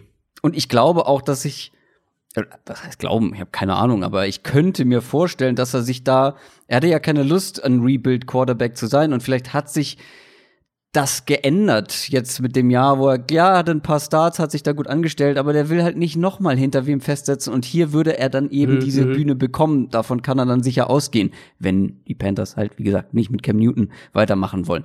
Aber das ist äh, Spekulation. Lass uns zu einem kommen, der wirklich jahrelang jetzt eine große Bühne hatte. Jameis Winston. Ehemaliger First Round, First Overall Pick der Buccaneers. Mhm. Und wie gesagt, der hatte genug Bühne und so richtig überzeugen konnte er hm. nicht. Er hat zwar, das finde ich ganz interessant, alle Stats eigentlich gesteigert äh, in, im letzten Jahr. Also, wenn wir sowas angucken wie Yards, wie Touchdowns, Yards per Passing Attempt, aber auch Interceptions und Sacks und so weiter, alles gesteigert hat er. es war jetzt das erste Jahr unter Bruce Arians, es gab gute Ansätze und du hast es in den News schon erwähnt, so richtig zufrieden war auch Bruce Arians nicht mit ihm, sogar ein bisschen frustriert, man weiß nicht, wo die Reise hingeht. Und jetzt ist natürlich die Frage bei ihm insgesamt, traut man ihm zu, vielleicht im zweiten Jahr unter Bruce Arians diese Turnover zu minimieren, aber es war ja jetzt schon die mhm. letzten, mhm. ähm, wie lange ist er jetzt schon? Fünf Jahre, ne? Ähm, mhm. Fünf Jahre ein Problem. Und wenn man das glaubt, wie viel wert ist es dir aus Bucks Sicht oder aus Sicht von einem anderen Team? Die Bucks könnten ihm auch einen Franchise-Tag geben und gucken, kann er das irgendwie? Kriegt er das hin im zweiten Jahr mit dieser Bruce Arians Offense effiz effizienter zu sein oder sagen wir mal nicht ganz so Turnover-lastig? Bietet man ihm einen Jahresvertrag, zwei Jahresvertrag? Also es gibt bei James Winston so viele Möglichkeiten. Äh, hängt natürlich aber auch ganz davon ab, ob ihn ein anderes Team als potenziellen Starting Quarterback ja. sieht. Ja, und das ist das, was ich eben bei, bei Teddy meinte. Winston ist für mich sowas wie irgendwie in, in vielerlei Hinsicht die krasse Wildcard, weil wenn du mir jetzt, keine Ahnung, wenn du mir jetzt zum Beispiel sagst, Rivers spielt nächstes Jahr für die Colts, Brady für die, für die Raiders, meinetwegen, Bridgewater für die Patriots, was auch immer, ähm, da habe ich immer jeweils ein ganz gutes Gefühl oder ich glaube, ein ganz gutes Gefühl zu haben, was uns da erwartet, mit was für einer Saison wir grob rechnen können. Bei Winston ist es halt irgendwie anders. Ähm, ich habe jetzt ja schon auch einige Male gesagt, dass ich ihn sehr gern zum Beispiel in Indianapolis sehen würde, eben in der Offense mit, äh, die dem Quarterback mehr hilft, wo er eben auch hinter einer guten Offensive Line spielen kann, wo er den Ball schneller los wird, wo er mehr offene Passfenster hat, dass er eben die Turnover runterschraubt und die Big Plays aber trotzdem auch über das Scheme gefördert werden, so dass man vielleicht sowas wie, wie die bestmögliche Version von James Winston bekommt. Aber ob das auch wirklich diesen Effekt auf ihn hätte oder ob er auch in der Colts Offense dann den Ball zum Gegner schmeißt, das, keine Ahnung. Das finde ich bei ihm ist halt ähm, wahnsinnig schwer irgendwie zu sagen. Und das ist der eine Punkt. Und der andere ist halt eben Wildcard dahingehend, dass ich bei ihm überhaupt kein Gefühl dafür habe, wie dieser, wie der Markt wäre. Also ich glaube schon im Endeffekt, dass er eben sei es über den Tag oder sei es über einen irgendwie einen Zwei-Jahres-Vertrag oder sowas, äh, kurzfristig zumindest die Buccaneers ihn halten. Das ist schon auch irgendwie noch mein Gefühl. Aber falls das nicht passiert, ich habe ehrlich gesagt keine Ahnung, ähm, wie der Markt aussehen würde und welche Teams an James Winston Interesse hat. Und ich finde, ich mag ihn ja, also ich habe ja das gegen, gegen Ende der Ja, also okay, sagen wir so, ich hatte ja gegen Ende vielleicht ist es so besser formuliert, der letzten Saison so ein bisschen meinen Frieden mit ihm geschlossen. Mhm. Ich glaube, dass die Turnover dieses Jahr, egal ob in Tampa Bay oder anderswo, schon wieder ein gutes Stück weit runtergehen, einfach weil da eine gewisse äh, normale Regression einsetzen wird. Persönlich nehme ich halt lieber einen Quarterback, der dir eben die Big Plays auch liefert, der dir ja, auch Spiele gewinnt und der dir auch andere auch verliert, überhaupt keine Frage, klar. Aber wenn wir halt in dieser Quarterback-Kategorie grob denken, dann nehme ich halt lieber Winston als eben, wenn wir jetzt über andere Teams reden, die vielleicht einen Quarterback suchen könnten, als eben Derek Carr bei den Raiders oder Jacoby Brissett bei den Colts. Oder auch, ich würde lieber Winston als Teddy Bridgewater nehmen. Na, ähm, ich nicht. Ja, da, doch, da würde ich eher auf Winston gehen. Ich verstehe aber natürlich auf der anderen Seite auch, dass Winstons Spielweise Coaches und Fans irgendwie in den Wahnsinn treiben kann. Und wahrscheinlich ist das auch so, ähm, ja, die unterschiedliche Wahrnehmung des, des, des eigenen Spiels ist wahrscheinlich auch ein Grund, warum es da in Tampa Bay noch, äh, noch Differenzen gibt zwischen, was, was jetzt die Vertragsgespräche angeht. Also du hast gerade gesagt, die Turnover werden zurückgehen, weil das ist normalerweise so. Ja, Ich erinnere mich so an dieses eine Jahr, wo Matt Ryan so unfassbar viele nicht selbstverschuldete Interceptions Mhm. geworfen hat. Ja, und die stimmt. gehen natürlich zurück und die sind dann auch zurückgegangen. Aber bei James Winston, das ist eine ganz andere Qualität von Interceptions. Das sind ganz gut, ihr wird, viele. ihr wird, wird pro Saison immer so fünf, sechs Mal den Linebacker unter, übersehen und ihm den Ball zuschmeißen. Das wirst du wahrscheinlich nie, das wirst du wahrscheinlich nie rauskriegen. Aber das macht zum Beispiel Garoppolo auch. Ja, das ist richtig. Und das machen andere auch.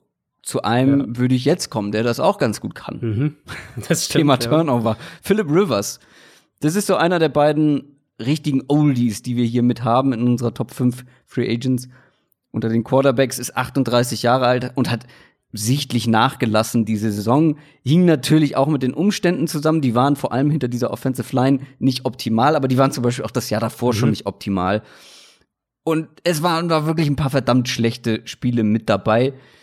Der hat allein bei Pässen über 20 Yards neun Interceptions geworfen. Unter Druck viele Fehler gemacht, auch viele Interceptions geworfen, wenn er Druck bekommen hat.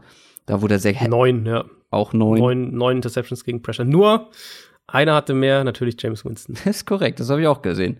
Aber neun gegen Pressure, neun bei dem Deep Passing, also können sich natürlich auch überschneiden, aber halt in solchen Situationen völlig unnötige Fehler gemacht.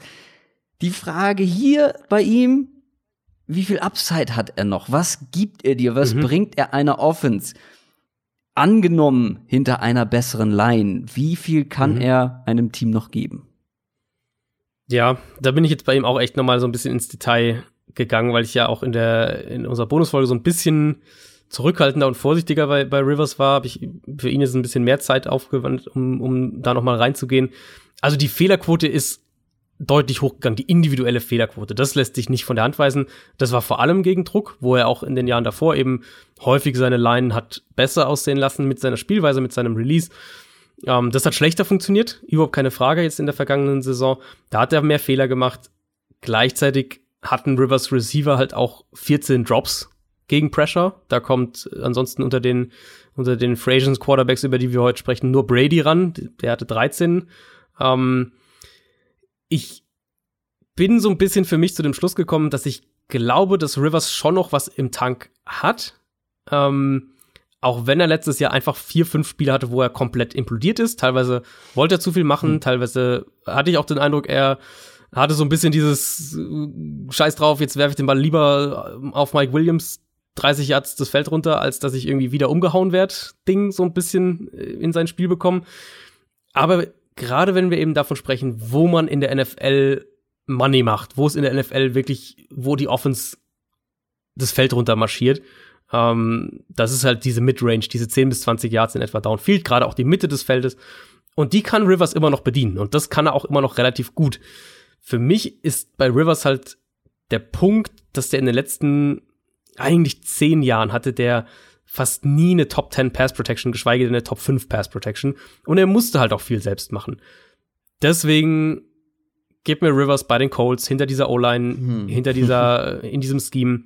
Und ich glaube, dass der noch mal ein Jahr uns echt Spaß machen kann. Ich glaube nicht, dass der diesen Brady bis 44, 45 Spielen, was auch immer Brady am Ende macht. Ähm, ich glaube nicht, dass er das drin hat.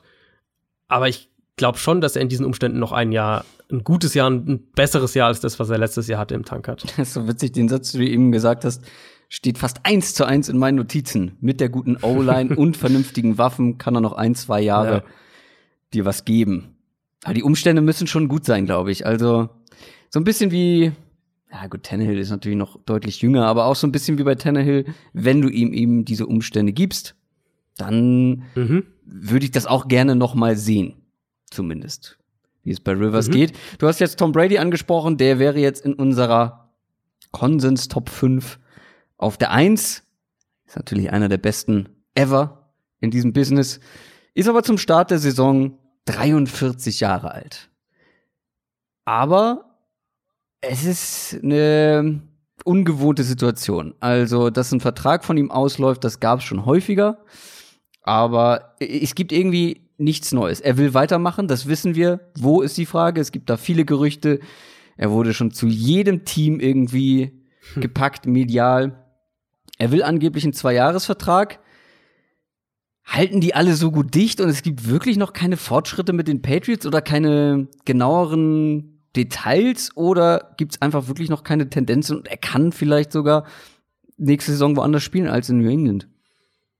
Die Combine ist der Schlüssel jetzt. Combine, und das ist natürlich inoffiziell, weil offiziell darf man noch mit niemandem verhandeln, aber Combine ist der Ort, wo alle NFL-Entscheidungsträger und alle Spielerberater auf einem Haufen hocken. Und da loten Berater den, den Markt aus für ihre Klienten. Das ist einfach so, das dürfen sie nicht, aber das ist einfach so. Deswegen wird auch nach der Combine die Gerüchteküche plötzlich so ein bisschen angekurbelt und auf einmal hören wir Namen und Spieler und die wir vorher noch nicht mit diesem Team irgendwie in Verbindung gebracht haben. Und es wird bei Brady, glaube ich, genauso sein. Ich glaube, Bradys Berater wird jetzt die Combine nutzen, um eben bei den entsprechenden Teams mal vorzufühlen. Hey Raiders, was würdet ihr denn so? Und hey Titans, wie sieht's aus?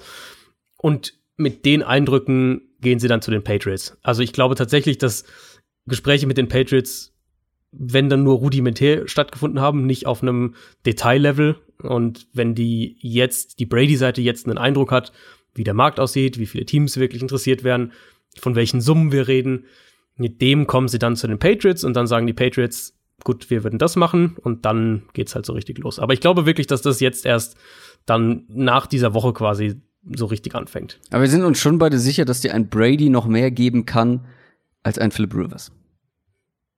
Mm, ja, ja, glaube ich schon. Ähm, hatten wir einige Male thematisiert auch. Brady, natürlich war der individuell schlechter als die Jahre davor, aber es wurden halt auch seine Probleme immens durch diese spezifischen Schwachstellen, die die Patriots halt hatten, wurden sie immens nochmal rausgestellt. Mhm. Pocket Movement wurde halt schlechter, klar. Parallel war aber auch die Line ein bisschen wackeliger und er musste den Ball länger halten, weil die Receiver sich nicht freilaufen konnten. Das heißt, das wurde stärker herausgestellt. Dann war seine Accuracy schlechter, ja. Er musste aber halt auch regelmäßig engere Fenster treffen, was dann auch wieder zu schlechteren Ergebnissen geführt hat, ist auch klar. Ähm, wenn wir da aber zum Beispiel nach dem, nach der Stat gehen, die ich vorhin gesagt hatte, Completion Percentage over Expectation, wo ja eben einiges auch mit einberechnet ist, also wie eng ist die Coverage, wie nah ist der Pass Rush, all diese Sachen, ähm, wie schwierig ist der Wurf, dann war Brady da halt auch einfach nicht gut. Da hatte er einen negativen Wert. Also eben, wie gesagt, zum Vergleich, Breeze war mit knapp 9% da der Liga-Spitzenwert. Ähm, Tannehill hatte da eine sehr, sehr gute Saison. Und Brady war da halt nicht gut. Also auch wenn wir es versuchen, mal so ein bisschen mehr Kontext hinzuzufügen, die Würfe, die er vielleicht hätte anbringen sollen oder können, ähm, da war er halt auch nicht auf dem Level, was wir von Brady gewohnt sind. Deswegen, falls er wechselt, oder auch wenn er bleibt, mhm. die Umstände müssen sich in jedem Fall verbessern. Überhaupt mhm. keine Frage. Er war halt immer einer, der auch mit seinem Pocket-Verhalten, mit dem schnellen Release, mit, mit der Accuracy die Offense auch maßgeblich mittragen konnte ähm, und alle Spiele auch besser machen konnte. Und das kann man halt in diesem Ausmaß jetzt von ihm nicht mehr erwarten. Und das ist auch nicht schlimm. Du kannst schon immer noch mit Brady gewinnen. Äh, deswegen müssen halt die Umstände um ihn herum echt gut sein. Und ja. da ja, wir haben in der Bonusfolge ausführlicher auch drüber gesprochen.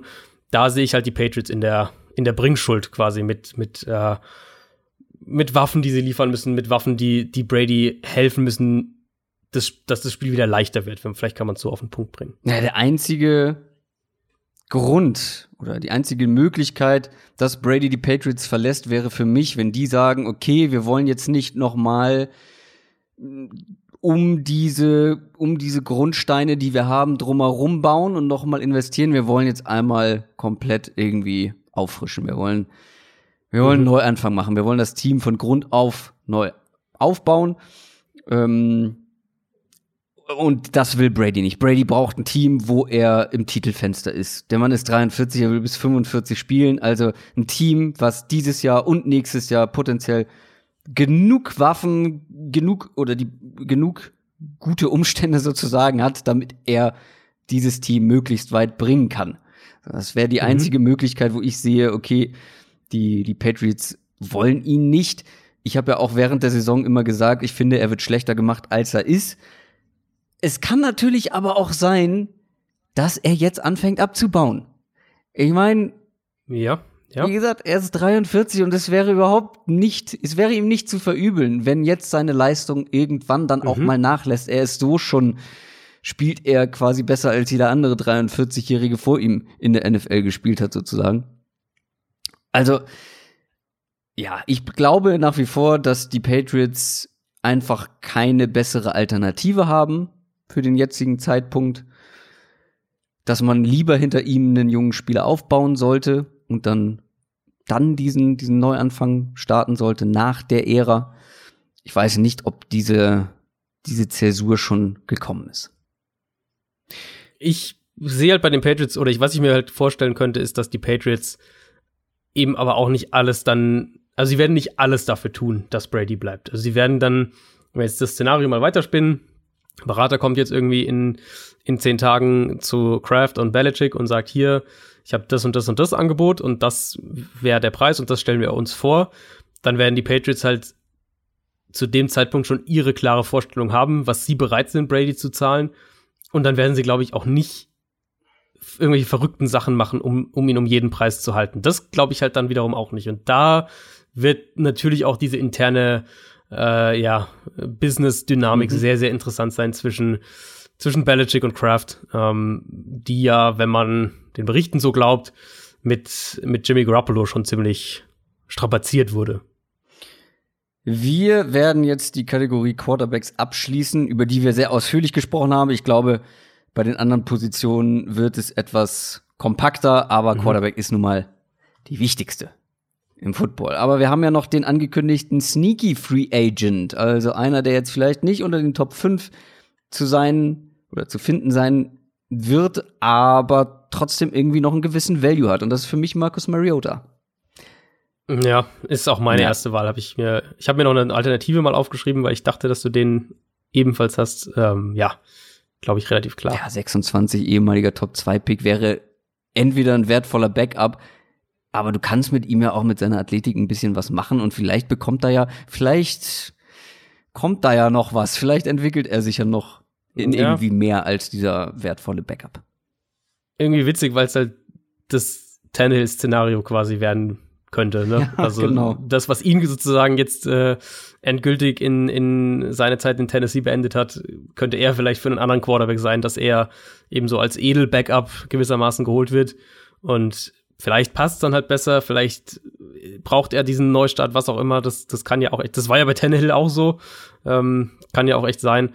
Und ja, vielleicht ist er einer, der noch mal irgendwie, der wird, denke ich, einen Einjahresvertrag bekommen und wahrscheinlich auch für ganz gutes Geld dafür, dass er erstmal vermutlich nur als Backup eingeplant sein wird. Ich glaube nicht, dass ihn jemand als Starter holt.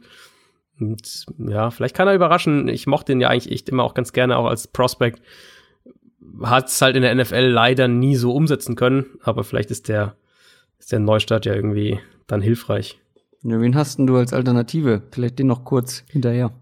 Ja, ich meine, viele Alternativen gibt's ja nicht. Ich bin dann auch in die Backup-Richtung gegangen und Backup heißt für mich halt Backup-Quarterback eben, sind für mich halt interessant, entweder wenn es ein junger Spieler ist, den du entwickeln kannst, oder wenn es einer ist, der wirklich dann so ein High-End-Backup ist, mit dem du eben auch mal zwei Spiele gewinnen kannst, wenn dein Starter zwei Spiele ausfällt.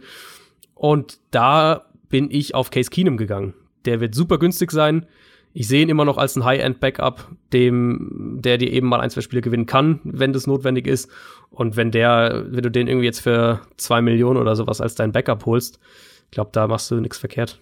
So, aber jetzt kommen wir natürlich noch mal zur Gewichtung des Ganzen oder zu unserer persönlichen Präferenz. Wenn man jetzt die freie Auswahl hätte von diesen fünf Spielern, unsere Sneaky Picks mal ausgeschlossen, alle eine ähnliche Bezahlung. Also, wer wäre denn so deine Nummer eins? Wer ist Tom Brady?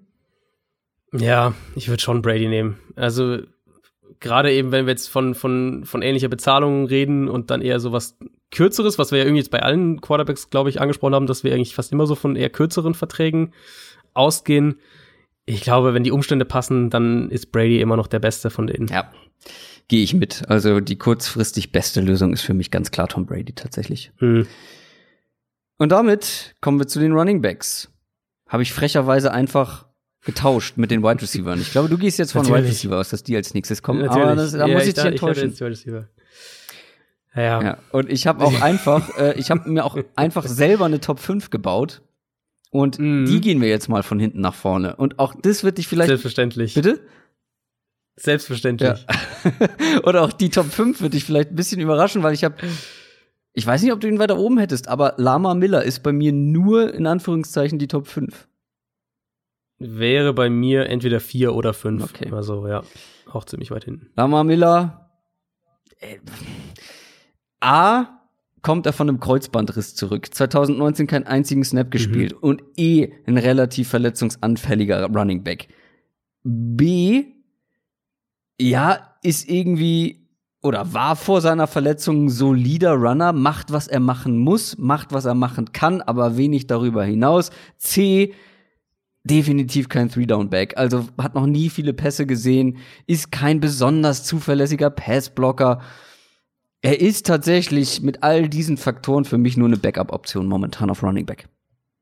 Echt? So krass hast du ihn? Okay. Ja, vielleicht ähm. so ein, ähm. wo auch jetzt gleich noch ein, zwei mehr kommen, vielleicht so eine Option für ähm,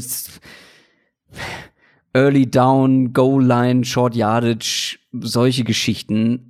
Aber er ist, glaube ich, einfach in meinen Augen nicht mehr das, was er bei den Texans war vorher. Nee, das glaube ich auch nicht. Bei ihm ist halt der, du hast einen Punkt angesprochen, er holt eben das, was, was da ist sozusagen. Also er, er holt halt die Yards, die geblockt werden.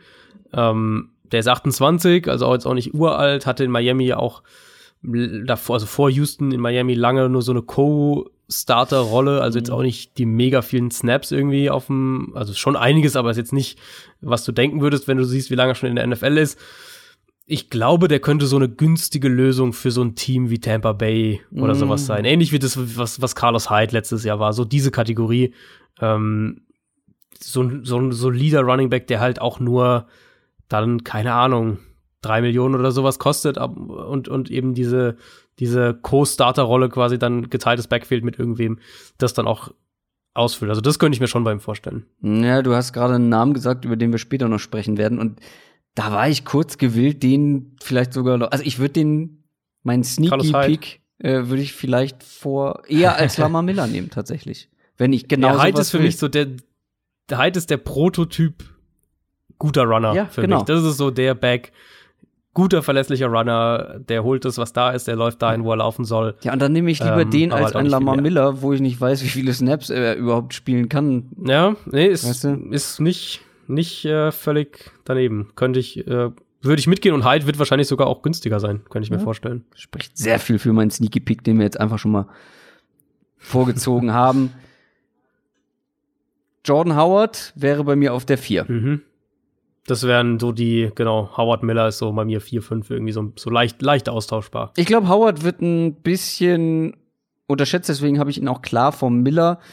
Er hat jetzt nur eine halbe Saison gespielt, letztes Jahr, hat auch Hände aus Stein, aber hm. ist ein sehr guter Short Distance Goal Line Back. Ja, deutlich, stimmt. also wenn wir von soliden Runnern reden, ich glaube, er bringt dir einfach noch ein bisschen mehr individuell als ein Lamar Miller, ein Carlos Hyde. Natürlich ist er kein Three-Down-Back. Wie gesagt, der kann einfach keine Pässe fangen, auch wenn er es jede Offseason wieder hm. angekündigt hat. Er tut was und er trainiert seine Hände. Dieses Mal hat er es. Ja, genau. Ja, mhm. ähm, aber den zum Beispiel mit einer explosiven Receiving Back Lösung kombiniert, kann der, glaube ich, so ein Latavius Murray eines Elvin Camaras sein. Ja, ja, das schon. Aber das ist so die Kategorie, in der ich die alle sehe. Hyde, Howard, Miller, das ist so. Aber da hätte ich Howard das ist schon irgendwie so für mich so klar ein, vor ein den beiden. Howard vor den beiden, ja, würde ich, also. ich merke deinen Enthusiasmus. So relativ wenig. also da, da würde ich ehrlich sagen, gib mir den günstigsten von den ja, beiden, weil ich glaube, der Unterschied ist nicht so, der Unterschied ist einfach nicht so groß zwischen Howard Miller und, und Hyde. Und Hyde ist wahrscheinlich der günstigste. Da bist du, da bist du opportunistisch unterwegs, ne, bei Running Backs. Ja, ja, absolut. Kenyon Drake auf drei. Mhm. Ist irgendwo spannend. Ich bin persönlich kein großer Kenyon Drake-Fan, hat aber jetzt in der zweiten Saisonhälfte bei den Cardinals beeindruckt. Ich meine, wenn du David Johnson einfach mal benchst, äh, dann musst du irgendwas richtig machen. Hat auch scheinbar perfekt in dieses Kingsbury-System gepasst. Mhm. Die haben jetzt noch diesen teuren David Johnson im Roster. Vielleicht gibt's da auch tatsächlich einen Trade, wenn sich jemand finden lässt. Aber Kenyon Drake, ja. positiv an ihm ist natürlich, er ist gerade mal 26 Jahre und wenn er richtig eingesetzt wird, dann ist er eine Waffe. Das hat man gesehen und ist ein deutlich besser Receiving Back als jetzt über die drei, über die wir eben schon gesprochen haben.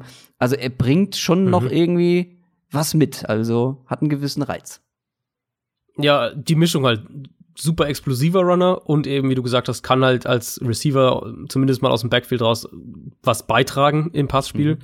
Ähm, das macht ihn für mich schon mal deutlich, oder hebt ihn deutlich eine Stufe jetzt über die, die drei, die wir jetzt schon hatten. die spannende Frage ist eben wirklich, wie viel zahlst du dafür? Und du hast jetzt schon gesagt, du bist nicht so ein Fan. Ähm, er war halt ein perfekter Scheme-Fit in genau, Arizona. Da genau. gibt's glaube ich, überhaupt keine zwei Meinungen. Arizona will ihn auch halten, da ist es auch völlig klar. Das ist jetzt mehrfach haben sie das, Kingsbury hat das gestern bei der Combine auch noch mal selber gesagt. Mhm. Ähm, und es macht ja irgendwo auch Sinn. Er passt halt auch super in das Scheme rein. Aber wenn wir dann mal ehrlich sind und an den Anfang der Saison denken, Chase Edmonds sah in dieser Offense auch nicht schlecht aus, bevor der sich verletzt mhm. hat.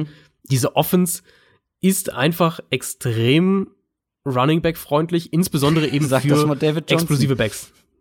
Ja, der war halt letztes Jahr überhaupt nicht explosiv. Ähm, aber ein explosiver Back, der den Ball auch ein bisschen fangen kann, der wird, glaube ich, in dieser Offense einfach gute Zahlen ja, auflegen. Das, weil doch, das passt doch wie die Faust aufs Auge, wenn man sich die Profilbeschreibung voll. eines David Johnsons aber anguckt. Was war da denn los? Ja gut, also, aber ich verstehe es nicht. Da, also da kann ich nur echt sagen, der war letzt, also ich weiß nicht, ob er, ob er mehr mit Verletzungen zu mhm. kämpfen hatte, als durchgesickert ist oder ob irgendwie der Kopf nicht richtig da war.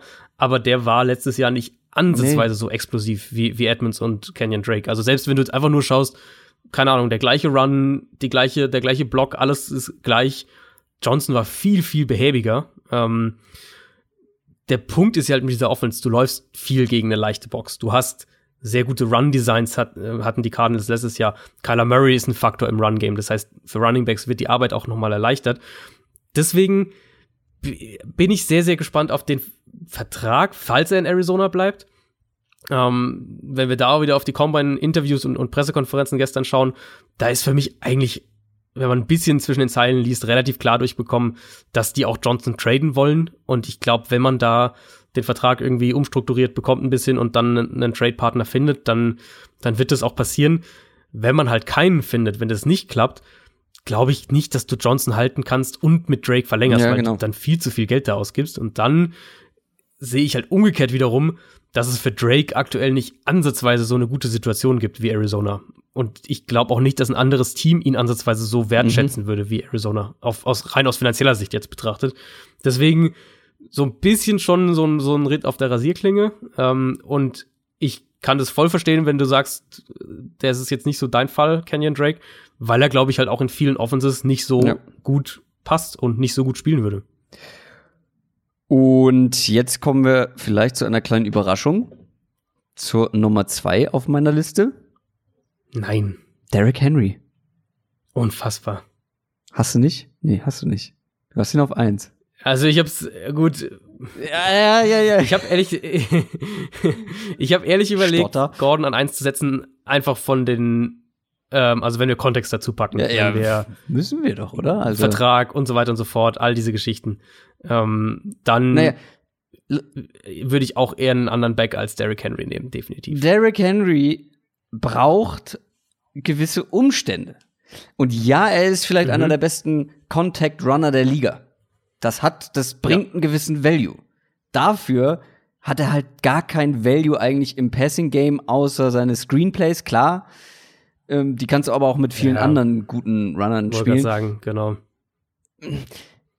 ich weiß nicht, ja, er hatte jetzt seine Paradesaison, das wird ihm viel Geld gebracht haben.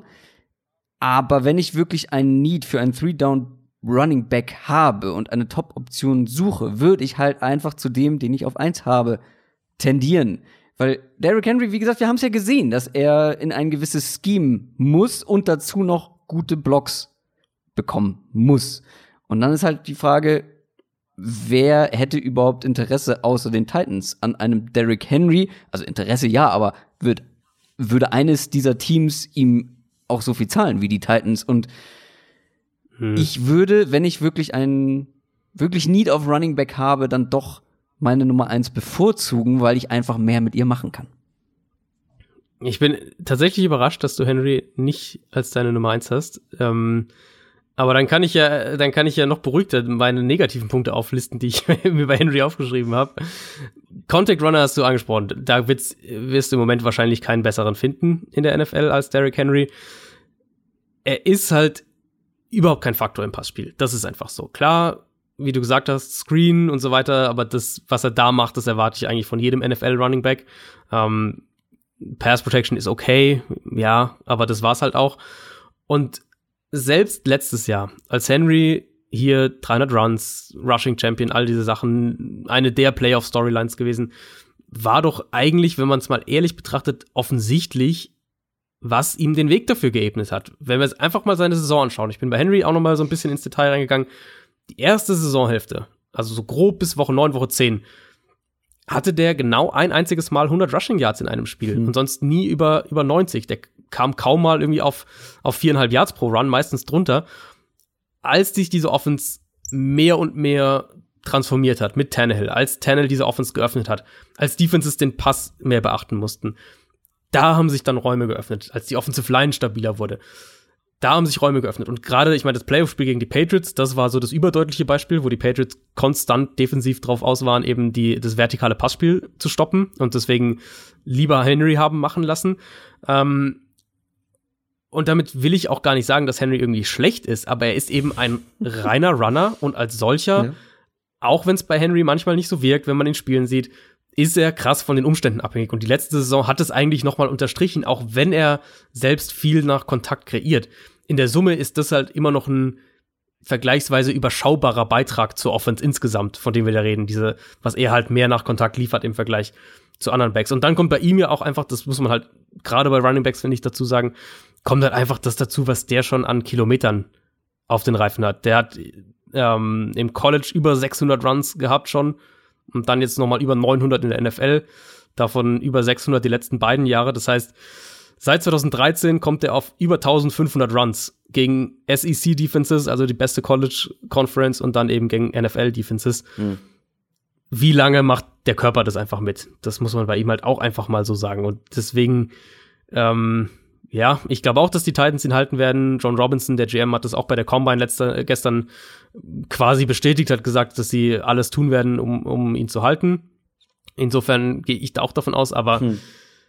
Henry ist so der Prime-Kandidat für Free Agency, kriegt einen großen Free Agency-Vertrag und in spätestens anderthalb Jahren bereuen es die Titans. Du bist aber auch ein Pessimist. Jetzt dachte ich, ich kann ein bisschen negativer werden, ja, weil du den nicht auf eins hast. Ja, wir sind uns da ja, also ich gehe da ja mit, deswegen ist er ja bei mir auch auf der zwei nur. Aber ich glaube, man muss hier noch mal unterstreichen, auch wenn er quasi nur ein Runner ist, wie du das gerade beschrieben hast, ist er halt deutlich besser als viele, viele andere in dieser Hinsicht. Und gerade was er halt eben after Contact macht, ähm, können halt wenige. Ja, in der Frage. NFL ja. Äh, vielleicht um, um die Personalie noch abzuschließen, was glaubst du, wie viel kriegt er denn pro Jahr von den Titans? Mm, Ungefähr. Ich denke, dass sich das so in diesen groben 16, 17, 18 Millionen Range, in dieser Range irgendwo bewegen wird. Das wäre ein neuer Rekordvertrag für Running Backs. Ja. Glaubst also, du schon? Ich glaube, dass er zumindest darauf aus sein wird ich, wenn die Titans dann wirklich sagen, sie machen alles, was sie, was in ihrer Macht steht, um ihn zu halten, ähm, dann wird Derrick Henry erstmal mit Sicherheit sagen, hier ähm, ist der Ezekiel Elliott Vertrag. Jetzt guckt euch den mal gut an und dann, ähm, ich hätte gern ein bisschen mehr als das. So. Hm. so läuft es ja. Ich meine, Elliott hat den Vertrag letztes Jahr geschlossen. Der Cap ist seitdem deutlich hochgegangen. Ähm, ja, ich glaube, er wird es auf jeden Fall in diese Richtung abspielen und, und unter 15 auf keinen Fall. Also 15 ist das absolute Minimum, was, wenn er bei den Titans direkt bleibt, ohne dass er irgendwie den Markt testet und die Titans ein bisschen zocken. So, wir müssen mal einen Gang höher schalten hier. Äh, machen wir noch mal meine Top 1. Wir haben sie jetzt schon mehrfach so ein bisschen angedeutet. Melvin Gordon ist tatsächlich, wäre halt so im Vakuum meine Wahl, weil ja, der hat sich jetzt mhm. verzockt mit seinem, seinem Streik bei den Chargers, die nicht drauf eingegangen sind. So, das ging nach hinten los. Trotzdem darf man nicht vergessen, finde ich, wenn er fit ist, ist er einer der besseren Runner und zumindest auch eine sehr solide Checkdown-Option im Passing-Game, hat in seiner Karriere immer mehr Targets bei den Chargers bekommen, hat damit teilweise auch gute Sachen angestellt. Er gibt dir also auch da mehr als ein Derrick Henry auf jeden Fall. Ich meine, 2018 zum Beispiel 61 Targets bekommen. Äh, mhm. Also klar, letztes Jahr deutlich weniger Spiele gehabt, aber da waren es auch noch über 50 Targets. Und er wird deutlich günstiger sein als ein Derrick Henry. Ja. Er bringt dir mehr, er ist günstiger. Für mich die klare Nummer eins unter den Running Backs. Ja, also wenn wir die, gerade wenn wir das, was vertraglich dazukommt, mit einberechnen, dann, dann ist es nicht mal, dann ist es nicht mal eine Frage. Ähm, ich habe mal nachgeschaut, was Over the Cap für den prognostiziert für Melvin Gordon. Die gehen von so rund sieben Millionen im Jahr aus. Easy, würde ich sofort Ähm, machen. ich, ich, ich könnte mir sogar vorstellen, dass er noch drunter landet, durch diese ganze, wie er sich da verzockt hat und wie dann die letzte Saison für ihn gelaufen ist, nachdem er zurückkam. Mm, Gordon ist halt für mich ein super Beispiel für einen Running Back, der halt mit den richtigen Umständen echt, echt gut aussehen Ja. kann. Der ist ein Big Play Runner, überhaupt keine Frage, war ja auch im College schon bei Wisconsin. Der kann eben, wie du gesagt hast, dem Passspiel was beisteuern, zumindest so eine, so eine Baseline. Und ich glaube, auch wenn wir eben sagen, Running Backs sind im Vergleich zu anderen Positionen leichter austauschbar, dass Melvin Gordon für einige Teams ein Upgrade darstellen würde. Und da sind wir wieder bei Tampa Bay, bei Houston, solchen Kandidaten, dass der als, wo er dann als Runner eben als, sei es nur, sei es auch, wenn es auch irgendwie so ein, so ein Shared Backfield ist mit einem, mit dem Receiving Back noch dazu, wie es die Chargers ja auch gespielt haben mit Austin Eckler, ähm, dass der da ein Upgrade sein kann und dass der auch eine Offense in dem Rahmen, was er kann, besser machen würde. Und das können eben Big Plays sein als Runner, das können einfach so eine solide Baseline als Runner. Und das, also ja, finde ich voll, voll in Ordnung. Ich hatte mir das auch so notiert, Bist du stolz wenn wir auf Kontext mich? dazu packen. Bin sehr stolz auf dich, sehr, sehr stolz auf dich. Äh, Ähm, wenn wir Kontext Ja. dazu packen, musst du halt einen Melvin Gordon definitiv über einen Derrick Henry setzen. so, ich hatte jetzt meinen Sneaky Pick schon genannt mit Carlos Hyde. Ich hätte gern Austin Eckler Mhm. genommen, den du gerade erwähnt hast, aber da hast du mich Gott sei Dank noch darauf hingewiesen, der ist Restricted Free Agent. Also ähm, da weiß Ja. man noch überhaupt nicht, ob er überhaupt auf den Markt kommt, auf den freien. Ähm, Kann ich mir nicht vorstellen, den können sie ja dann relativ günstig Ja, halten. der ist- irgendwie einen Second Round Tender das ist und echt ein guter, guter Ja. zweiter Back. Ähm, wen hast du denn da als Sneaky Free Agent?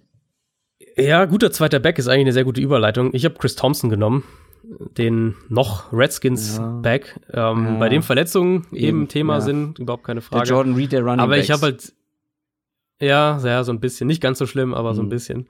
Ähm, ich habe einfach so ein bisschen eine Schwäche für diese wirklich guten Pass-Catching-Backs, so auch so ein James White zum Beispiel bei den Patriots. Und in so einem Backfield-Duo glaube ich Ja. schon, dass Thompson immer noch eine echt gute Rolle einnehmen kann. Chris Thompson. Und der wird auch echt günstig sein, überhaupt keine Chris Frage. Thompson ist, wenn er fit ist, super. Gar keine Frage. Aber er war es halt wirklich jetzt lange nicht und immer Genau. wieder angeschlagen. Und, oh, Wäre mir ein bisschen heikel. Aber komm, hier, es ist schon fast Halbzeit in der Champions League und wir sind noch nicht mal bei den Wide Receivers. Dazu kommen wir jetzt. Äh, wie mache ich's hier? Ich. Komm, hier fangen wir mal oben an. Du, heute mal ganz Ohne wild. Sinn und Verstand. Heute mal, heute mal ein bisschen wilder. Heute ist Spaßtag. Ja. Mary Cooper. Für mich die ganz klare Nummer eins Mhm. bei den Free Agents. Ist gerade mal 25 Jahre alt, ist genau das, was viele Teams in der NFL aktuell bräuchten. Hat ein super Jahr in Dallas gespielt, großen Anteil daran, dass die Passing Offense wirklich sehr gut aussah. Ja, theoretisch können wir uns beide, glaube ich, nicht vorstellen, dass sie ihn ziehen lassen. Außer es hat halt finanzielle Gründe irgendwie. Dann tut dieser Ezekiel Elliott-Vertrag Mhm. noch mehr weh. Aber wenn sie ihn ziehen lassen, oh, da werden aber, da werden aber einige GMs nervös. Ja, absolut. Also ist wirklich der einzige Grund, den ich mir vorstellen kann, eben, dass es auch so eine Tag-Geschichte dann ist. Hier, man schafft es nicht mit Prescott sich zu einigen, deswegen muss der den Franchise-Tag kriegen. Deswegen kann man den nicht Amari Cooper geben und dann muss man eben mit Cooper schnell was hinbiegen noch, bevor es losgeht. Das wäre so das eine Szenario. Ich glaube ehrlicherweise nicht dran. Ich bin nach wie vor der Meinung, dass die Cowboys die beide halten werden, zumindest mal kurzfristig Cooper und Prescott. Wenn er auf den Markt kommt, überhaupt keine Frage. Mari Cooper ist einer der Top Route Runner in der NFL, wirklich kompletter Receiver, der gewinnt Outside. Ähm, der hat letztes Jahr im Slot richtig viel Schaden auch angerichtet. Der gewinnt im Kurzpassspiel, aber halt auch tief, hatte die drittmeisten Deep Receiving Yards, also Pässe, die mindestens 20 Yards downfield fliegen. Da war er der, der drittproduktivste Receiver. Hat eine hohe Target-Tiefe, also wird eben tief eingesetzt, aber auch in dieser Midrange. Das ist ein Nummer 1 Receiver, überhaupt keine Frage. Und die sind nicht so häufig in der NFL und vor allem nicht in dem Alter, dass sie verfügbar werden. Deswegen, Mhm. wenn der auf den Markt kommt, dann wird er einen, wird der mega abkassieren. Ähm, ich kann mir nicht vorstellen, dass die Cowboys das zulassen. Das wäre auf jeden Fall keine kluge Entscheidung. Also, ihr wisst ja, bin jetzt kein Riesenfan von Murray Cooper, aber ich mag den als Route Runner so gerne und ja, der hat eine gewisse Inkonstanz. Ich finde, aber wenn der, wenn der auf sein Top-Niveau kommt, ist der besser als die meisten anderen in der NFL, vor allem was das Roadrunning angeht. Mhm. Einer, der auch einer der besten in der NFL sein kann, es nur leider aus Verletzungsgründen länger nicht war, ist AJ Green. Der wäre, glaube ich, wenn er fit ist und vielleicht ein Ticken jünger, auch noch bestimmt vor einem Mary Cooper, aber er ist jetzt 31, wie gesagt, vielleicht auch so ein bisschen in Vergessenheit geraten und auch wie gut er sein kann. Mhm. War immer wieder angeschlagen, hat die letzten anderthalb Saisons quasi nicht gespielt, außer so ein paar Snaps. Das könnte vielleicht das ein oder andere Team abschrecken, aber der Markt ist ja aktuell nun mal da, was diese wirklich diese kompletten Receiver angeht oder diese Nummer 1 Outside Receiver. Ja. Und ja. das kann er ja auf jeden Fall noch sein, wenn fit. Äh, also ja, er ist auch eine klare, ein klarer Nummer 1 Receiver überhaupt. Da gibt's für mich überhaupt keine Frage. Wir haben es ja bei den Team Needs mal so ein bisschen bei einigen Teams auch angesprochen, wer alle so Nummer 1 Receiver braucht, die Raiders, die Patriots, die Jets, die Jaguars, da gibt's echt mehr als genug. Und das ist er für mich. Eigentlich sogar wirklich ein prototypischer Nummer 1 Receiver, der wahrscheinlich, hast du recht, so ein bisschen irgendwie unterm Radar auch war, weil er halt auch in Cincinnati spielt. Hm. Ähm, aber also, wenn man sich mal im Detail anschaut, war der im Prinzip von 2012 bis 2017 mehr oder weniger durchgehend ein Top 10 Receiver. Und jetzt kam die Verletzung dazu, das muss man berücksichtigen. Aber sollte der auf den Markt kommen, ähm, wo ich skeptisch bin. Zach Taylor, der Head Coach, hat letzte Woche auch nochmal gesagt, dass sie Green halten wollen. AJ Green selbst hat das eigentlich auch so gesagt, dass er gern bleiben würde. Ähm, gibt natürlich dann auch Gerüchte, dass er das halt nur nach außen hin sagt und, und eigentlich aber schon an irgendwie so einem Tag-and-Trade-Szenario gebastelt wird. Ich glaube eigentlich schon, dass die Bengals den halten werden, unterm Strich, und sei es über den Franchise-Tag. Aber ähnlich wie bei Amari Cooper, nicht in den finanziellen Dimensionen dann, weil mhm. halt Cooper auch jünger ist und nicht die Verletzung hat, aber wenn AJ Green verfügbar werden sollte, dann müssten da echt viele, viele Teams dran sein. Aber auch hier bin ich der Meinung, wenn die Bengals ihn ziehen lassen, wäre das kein cleverer, smarter Move. Denn wir haben in der Bonusfolge nee. schon drüber gesprochen, gerade ein junger Quarterback, und wir gehen, wie gesagt, davon aus, dass sie einen Quarterback an Position 1 im Draft nehmen werden, der braucht einfach Support, mehr als andere. Und vor allem auch, du willst ihn nicht verheizen, indem du ihm Tyler Boyd als Nummer 1 Receiver hinstellst. Genau. Ähm, ja. Keine Frage. Ist eine gute Nummer 2, aber in meinen Augen keine Nummer 1. AJ Green ist es, ähm, wenn er verfügbar ist. Und du willst halt deinem jungen Quarterback ja auch helfen. Und dann solltest du eben so einen Receiver wie AJ Green, gerade bei der aktuellen Situation am Markt, wo du weißt, wenn der zu einem anderen Team mhm. Äh, dann gibt es eine große Wahrscheinlichkeit, dass er da erfolgreich ist. Also würde ich auf jeden Fall halten aus Bengals Sicht. Und wäre überrascht, wenn sie es nicht machen. Außer er will nicht. Das kann natürlich auch immer sein, ne? Genau, ja, und das Timing ist halt auch so eine Geschichte, dass, dass sie ihn halt nicht getradet haben zur Deadline letztes ja. Jahr, wo sie einen Pick bekommen hätten, den sie jetzt direkt diesen Draft hätten nutzen können, ihn jetzt irgendwie gehen zu lassen und dann hoffst du drauf, dass vom, von deinen anderen Verpflichtungen er passt und du dann den entsprechenden Compensatory Pick auch bekommst, wo du dann den Nummer 1 Receiver, den Nummer 1 Quarterback draftest, höchstwahrscheinlich dieses Jahr. Das macht halt vom Timing her auch irgendwie keinen Sinn.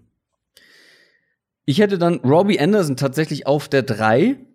Ähm, ich glaube, da spielt das. Ja. ja, ich weiß, ich kann Argumente für den, den wir danach haben, sehr gut verstehen. Ja. Hier spielt für mich das Alter eine gewisse Rolle. Ist noch jung, 26 Jahre alt. Er ist mehr als ein Speedster, das, was er vielleicht in den ersten Jahren in der mhm. NFL war oder als was er so wahrgenommen wurde. Aber natürlich, er bringt Fragezeichen mit. Das sind Verletzungen, das sind Off-Field-Geschichten, die auch immer ein Thema waren. Trotzdem, es gibt so viele needy Teams in Sachen Outside Receiver. Der wird auch seinen Markt haben und gerade mit dem Alter. Ja, es gilt dazu noch als unwahrscheinlich, dass die Jets mit ihm verlängern. Das ist ein, mhm. für die Free Agency ein sehr spannender Kandidat, weil er kann vielen Teams helfen. Ja, gerade wenn wir jetzt die, das Szenario weiterdenken und wir haben jetzt beide gesagt, eigentlich wäre es ein Fehler von den Cowboys, Amari Cooper gehen zu lassen, und es wäre ein Fehler von den Bengals, AJ Green gehen zu lassen, dann ist Robbie Anderson vielleicht plötzlich der, ja. der beste Receiver auf dem Free Agency Markt. Und ja.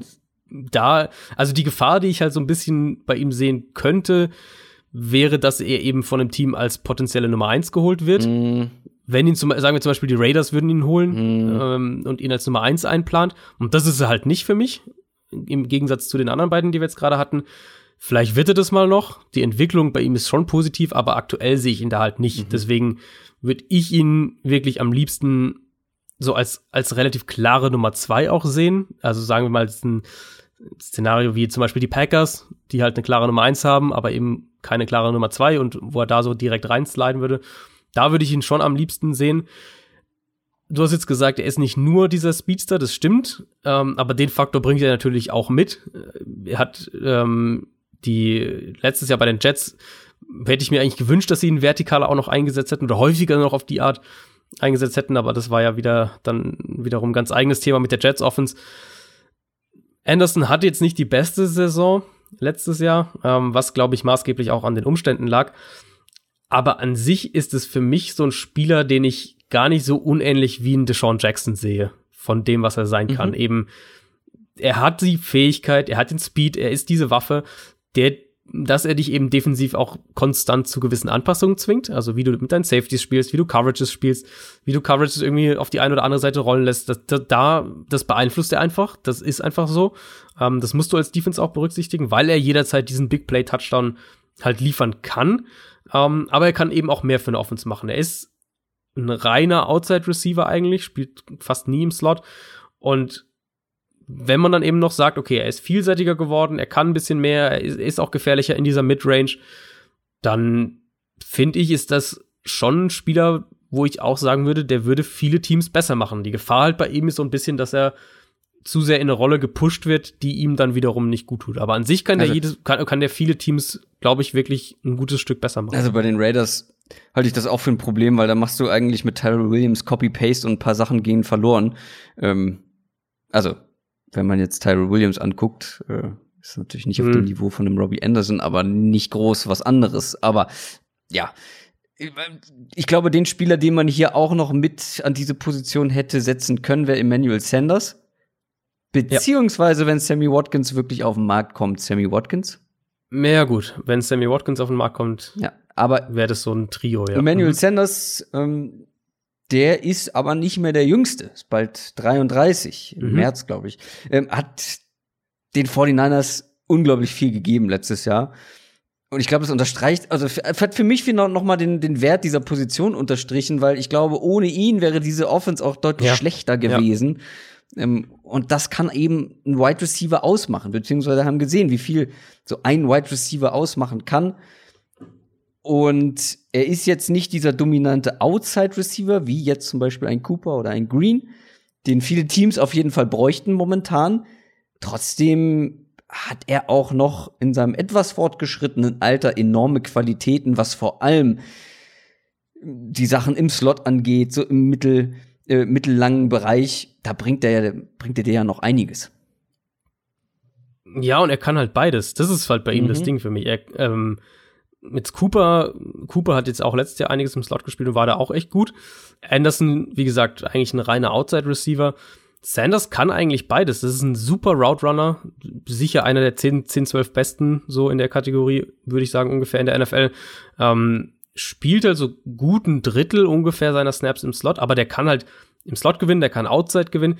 Für mich, ehrlich gesagt, kann der schon eine Nummer eins sein, wenn die Umstände passen. Ähm, es ist halt eine andere Nummer 1 Receiver-Typ als jetzt ein AJ Green zum Beispiel. Aber ich glaube, rein von der Struktur einer Offense, und der, also letztes Jahr bei den 49ers war er ja dann der Nummer 1 Receiver mhm. gewissermaßen. Ähm, das, das kann er schon auch spielen und für mich hat er eben einen enormen Wert mit seiner Verlässlichkeit, mit, also der ist halt einfach regelmäßig offen und der hat super Hände. Das heißt, du hast schon mal diese zwei Komponenten. Das macht ihn schon mal einen, zu einem wahnsinnig verlässlichen und, und konstanten Receiver. Ähm, in meinen Augen auch da, die Niners sollten eigentlich alles versuchen, den zu halten. Aber nach der Saison, auch wenn er bald 33 wird, aber nach der Saison, die, die Sanders letztes Jahr hatte, glaube ich, dass der einen echt ordentlichen Markt haben wird und so irgendwie einen zwei, zwei, drei Jahresvertrag mit irgendwie mit 11, 12, vielleicht 13 Millionen im Jahr, das sehe ich nicht so unrealistisch an. Deswegen weiß ich nicht, ob die Niners es schaffen, ihn zu halten, finanziell gesprochen. Die haben ja auch noch andere Free Agents.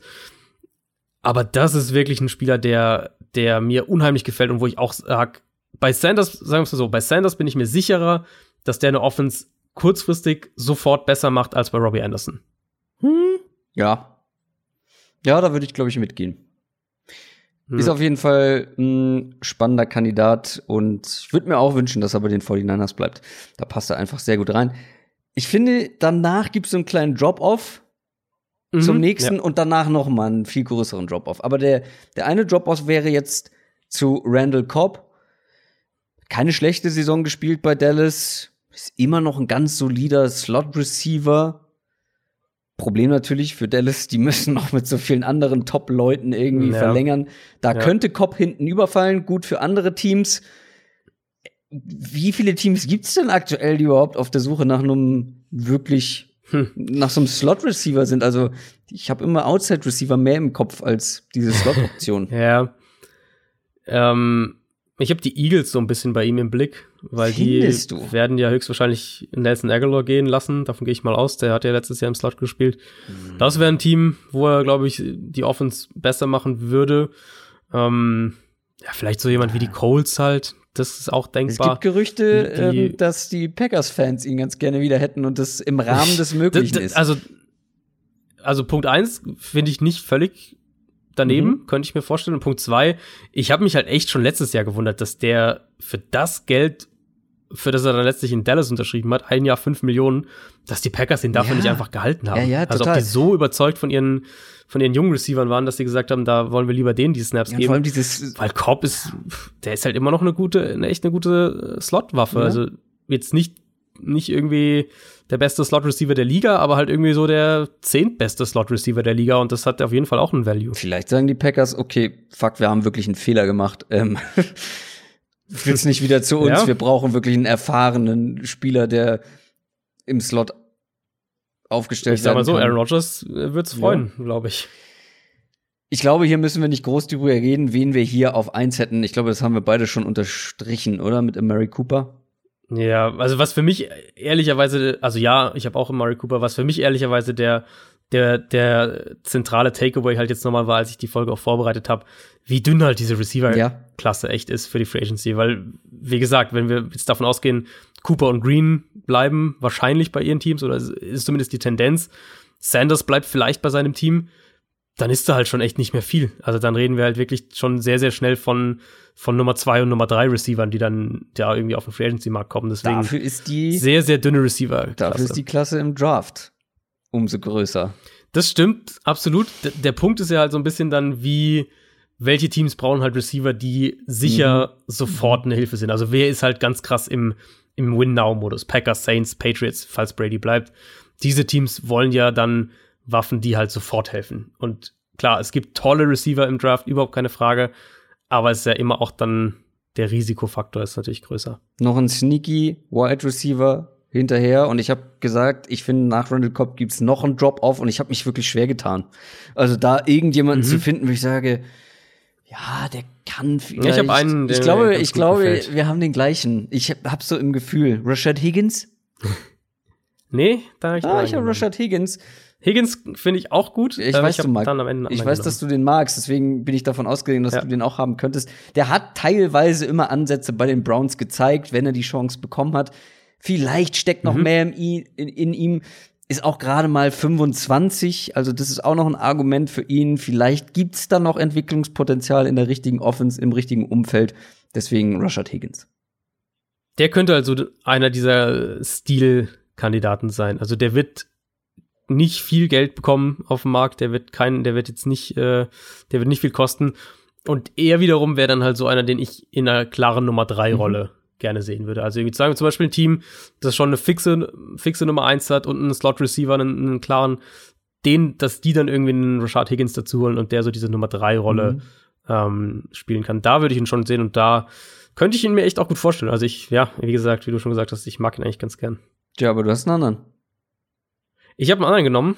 Ich habe äh, Brashard Perryman genommen, der Mhm. letztes Jahr Mhm. für die Buccaneers gespielt hat. Ja, dann Kurz, er hatte zu, am Ende hatte er ein paar richtig gute Spiele, ne? Genau, Ja, dann- als, es war ja diese Situation, dass die, ähm, dass die ihre beiden Receiver verloren haben. Mhm. Ich glaube erst Evans, dann Godwin. Ich meine, es war so rum.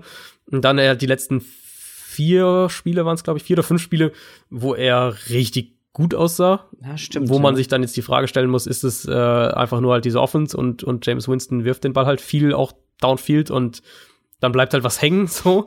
ähm, aber er hat ja auch wirklich gut gespielt. Also er hat ja auch innerhalb dieser Offense und er war ja dann auch, äh, an irgendeinem Punkt war er ja eben der de facto Nummer 1 Receiver und wurde von Defenses auch so behandelt in den Spielen. Und da hat er sich ja echt behauptet und hat echt gut, gut gespielt und ist natürlich ein ehemals hoher, Dra relativ hoher Draftpick äh, von den äh, Ravens gewesen.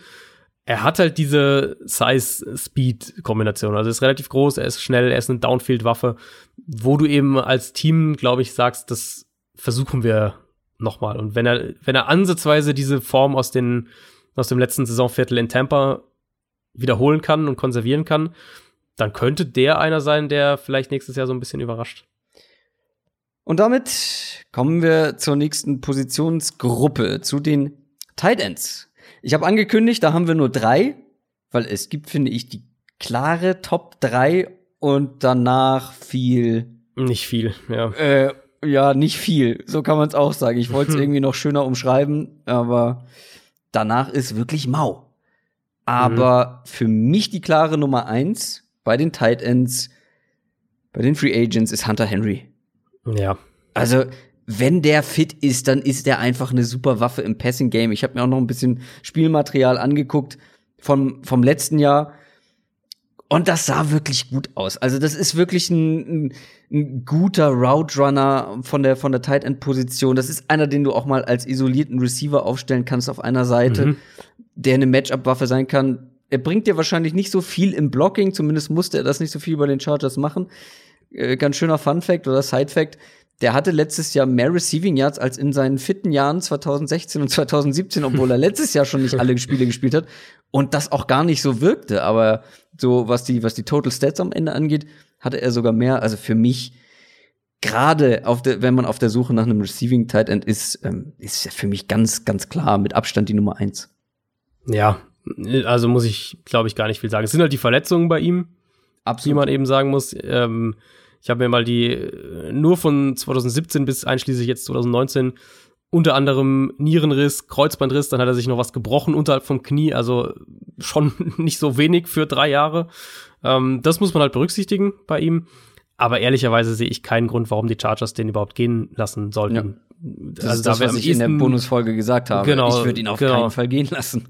da wäre halt am ehesten umgekehrt gedacht der Punkt, sagt Hunter Henry vielleicht, äh, ich habe eigentlich keinen Bock auf diesen, wo auch immer jetzt diese Umbruchreise hier in der Post-Rivers-Ära hingeht und, äh, und wir haben keine Ja. Fans und eigentlich würde ich gerne was anderes äh, zu einem anderen Team gehen. So, so rum vielleicht. Aber aus Chargers Sicht sollte es eigentlich keine Frage sein, dass man alles versucht, um den zu halten.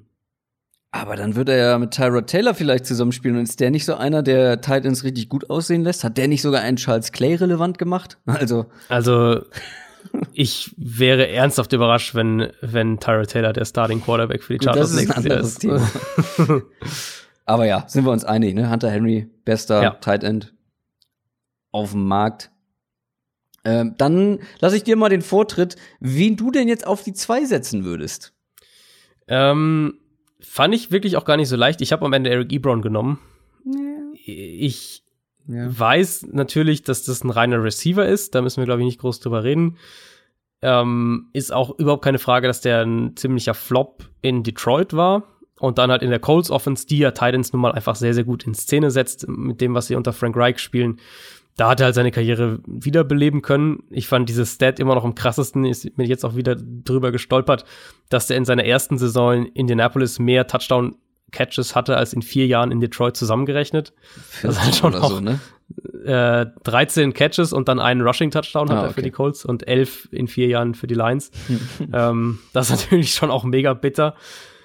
Insofern, ja, da bin ich schon vorsichtig und da ist natürlich, also definitiv auch schon ein klarer Cut zwischen der Nummer 1 und dann dem Rest bei den Titans. Aber der kann halt eine super Waffe sein, wenn er eben ideal in die Offense reinpasst. So kann man es, glaube ich, sagen. Und ich glaube, wenn er halt in, wenn er halt in die Offense passt, dann kann er eine gefährlichere Waffe in meinen Augen sein als der, den, wenn ich deine Geräusche da richtig deute, den du wahrscheinlich als Nummer zwei hast. Ja, nee, ich hab's dir vor allem offen gelassen, weil ich es sehr eng finde zwischen diesen beiden. Dass ich da für mich eigentlich keine klare Nummer zwei habe. Ich glaube, ich hätte Austin Hooper mhm. noch einen Ticken höher. Mm, man hat ihm wohl auch schon gesagt, dass er den Markt testen kann. Also da gehen wir einfach mal ja, von aus, dass der woanders landet. Hat das äh, einen sehr, sehr, sehr, sehr eindeutigen Instagram-Post äh, gestern, glaube ich. Also der, ja. der wird nicht in Atlanta bleiben. Ja, ich finde halt bei Hooper so spannend, der hat sich kontinuierlich weiterentwickelt. Der wurde immer besser die letzten Jahre. Ist auch erst 25, auch noch ein junger.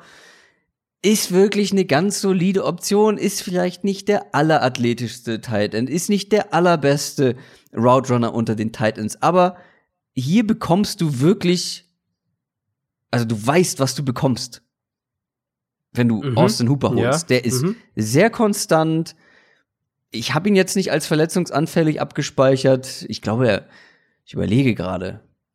Ah, zwischendurch war er mal verletzt, auch dieses Jahr, glaube ich, wieder. Aber es ist einfach eine ganz solide Option, eine ganz sichere Option. Und ich glaube, er ist auch günstiger als ein Eric Ebron. Hm, das weiß ich nicht, ob der günstiger wird. Meinst du, der wird teurer? Da bin ich gespannt. Aber es ist eh, ja, ich bin bei beiden nicht euphorisch, wie du merkst, mhm. aber Austin ja, Hooper wäre, so. glaube ich, noch ein, ja, ich finde sie wirklich beide auf einem ähnlichen Level. Also Eric Ebron hatte diese mega starke 2018er Saison und ja, 2019 haben alle darunter gelitten, dass diese Colts Offense nicht so stark war wie das Jahr davor, ganz klar. Ja, aber er hat sich, finde ich, auch jetzt nicht irgendwie herausgepellt aus dieser hm. dann immer weiter abbauen Offense. Austin Hooper, finde ich, hat sich einfach über die Jahre konstant weiterentwickelt, wurde immer besser. Hat auch noch mal einen Sprung zu diesem Jahr gemacht, obwohl auch der die Falcons Offense ihre Probleme hatte. Und ich glaube, ich wäre mit Austin Hooper, könnte ich ruhiger schlafen als GM. Ich würde halt für beide nicht irgendwie jetzt den großen Vertrag ja. auspacken wollen. Und die Fair. Gefahr ist natürlich da, wenn Henry bei den Chargers bleibt, dass, und der Draft ist jetzt auch auf Thailand nicht mega gut aufgestellt, dass ähm, die beiden halt gut überbezahlt werden, was in der Free Agency jetzt nichts Ungewöhnliches ist, aber gerade bei den beiden finde ich sind halt doch die die Limitierungen auf jeden Fall insoweit da, was was äh, wenn man das Gesamtbild anschaut der Position, also was du eigentlich gerne auf der Position hättest, sind die Limitierungen bei beiden schon so da, dass ich dann wahrscheinlich eher keinen nehmen würde, ehrlicherweise. Mhm. Ähm, ich habe bei den bei den Pro Football Focus Kollegen im Podcast hatte ich eine eine Stat in der Richtung gehört, die mich so ein bisschen hat aufhorchen lassen, was Austin Hooper angeht. Nämlich, dass er eben wahnsinnig viel von seiner Production hatte, wenn er eben nicht eins gegen eins Matchup gewinnen musste, also viel gegen Zone Coverage, gegen, gegen mhm. Off Coverage, wo er einen freien Release hatte, solche Sachen, dass er eben gar nicht ja, diese, diese Matchups in Man Coverage gegen Linebacker und Safeties irgendwie konstant gewinnt, was du ja irgendwie mit einem Titan normalerweise versuchst zu kreieren, wo du zum Beispiel jetzt sagst, hey, Eric Ebron mit seiner Athletik, der ist halt ein klares Mismatch gegen Linebacker zum Beispiel. Insofern ist Hooper für mich schon auch so ein, so ein Buyer Beware-Kandidat, so ein bisschen eben dahingehend, dass der von irgendeinem Team als Nummer 1 Talent verpflichtet werden wird und dementsprechend dann angesichts des Markts auch einfach bezahlt werden wird. Und da würde ich, glaube ich, eher lieber meine Finger davon lassen. Ja, aber sag mal, hast du einen sneaky Tight End? Also ich habe mich da schwer getan. Ja, ist wirklich nicht so leicht. Es gibt halt diese, diese großen Namen quasi, die dann, ähm, wo man aber, glaube ich, auch einfach nicht mehr so viel erwarten sollte. Jordan Reed halt mit den Verletzungen, Tyler Eifert, keine mhm. Ahnung. Ähm, ja. Ich bin mal so ein bisschen tiefer in die Namenliste reingegangen und habe ähm, Ricky Seals Jones genommen. Ach, witzig, ja, den hatte ich auch kurz mit auf dem Zettel. Ja, ich finde, der ist halt eigentlich echt eine zumindest eine interessante Option, so ein Upside, zumindest ein Upside-Kandidat, was halt auf, auf den, dem Titan Free Agency-Markt dieses Jahr ansonsten relativ rar gesät ist. Letztes Jahr für die Browns echt nicht kaum eine Rolle gespielt eigentlich. Mhm. Ähm, aber aus relativ wenig Targets immer noch eine ganz gute Zahl an Yards und Touchdowns soweit gemacht. Also hat ähm, fast 230 Yards, vier Touchdowns bei relativ wenig Targets insgesamt. Super athletischer Spieler. Ich mochte den auch so als so ein, so ein Thailand-Projekt vorher schon in Arizona und als so eine Nummer zwei Tight End Rolle, gerade als Receiver, traue ich dem eigentlich schon noch was zu. Deswegen, das könnte, glaube ich, einer sein, der für relativ wenig Geld auch unterschreibt und dann in der Offense eine ganz gute Rolle bekommt. Ja, ich muss, glaube ich, ein bisschen cheaten. Also bei Vance McDonald gibt es eine Option, soweit ich das gesehen habe, von den, von den Steelers, mhm. ähm, die sie ziehen könnten. Da gibt es aber Gerüchte, dass sie die nicht ziehen werden. Und dann wäre er auch ein Free Agent. Und stimmt, dann ja. wäre er zumindest ein interessanter Mann. Ich habe viel erwartet von ihm diese Saison. Ist weit hinter den Erwartungen zurückgeblieben. Aber ich glaube, der kann in einem guten Umfeld, man hat es ja teilweise bei den Steelers das Jahr davor gesehen, kann der auch noch eine, eine gute Rolle haben. Mhm. Ja, das glaube ich an sich auch. Also ich hatte ihn jetzt wegen der Option nicht gar nicht so auf ja, dem Zettel, ja. aber ähm, der wäre wahrscheinlich sogar dann die, der Nummer 4 Thailand auf dem Markt, wenn, ja, wenn der auf den Markt kommt. Also so, so dünn ist halt auch da ähm, der Markt. Deswegen bin ich auch gespannt, ob es da noch mal so trade-mäßig, so ein O.J. Howard zum Beispiel, ob es da mhm. das noch mal so ein bisschen heiß läuft. Und dann kommen wir zur letzten Positionsgruppe und da haben wir die Offensive Line zusammengefasst. Also wir machen jetzt keine Top 5 von den Tackles, von den Guards und von den Sendern, keine Sorge. Wir haben das Ganze zusammengefasst äh, und da von uns beiden du auf jeden Fall der O-Line-Experte ist, würde ich dir da die Priorisierung mal überlassen. Ähm, ich habe zwar mich zu allen echt noch mal hingesetzt und noch mal informiert und bei manchen sogar noch ein bisschen Tape geguckt, klingt jetzt vielleicht etwas groß, aber noch ein bisschen Spielmaterial äh, geguckt, um, um mich so ein bisschen reinzufinden. Mhm. Nochmal, also ich, klar, mir sagen die alle was, aber ich beobachte sie halt so im, im normalen Football, beim normalen Football gucken, nicht so intensiv die einzelnen Spieler. Mhm, mh. Aber, also ich persönlich würde so einen Brandon Scherf ja ganz spannend finden. Ja, ja, der gehört, finde ich, auch relativ weit oben auf die Liste. Und ich weiß, du bist, du redest nicht gerne über O-Line, aber der spannende Part dieses Jahr in der Free Agency für mich ist tatsächlich, dass du die Möglichkeit wahrscheinlich haben wirst, ein paar gute O-Line-Starter zu bekommen. Und es ist so schwer in der NFL, ja. sich eine gute O-Line aufzubauen. Also als ähm, ich die, als ich die Namen durchgegangen ja. sind, die wir uns hier vorbereitet haben, dachte ich auch so, das sind alles echt gute Optionen. Also wenn man die ja. haben kann, werden die eine, eine, Offensive Line weiterbringen. Also wenn wir jetzt bei Brandon Scherf kurz bleiben, war, war Guard bei den Redskins und wir haben darüber gesprochen in den Team Needs, wenn die so Leute wie Trent Williams noch mal irgendwie wieder zurückbekommen, sozusagen, mhm. zu den mhm. Redskins. Also, dass er nochmal für die spielen will, einen Eric Flowers halten können und eben einen Brandon Scherf haben sie eine Top-O-Line.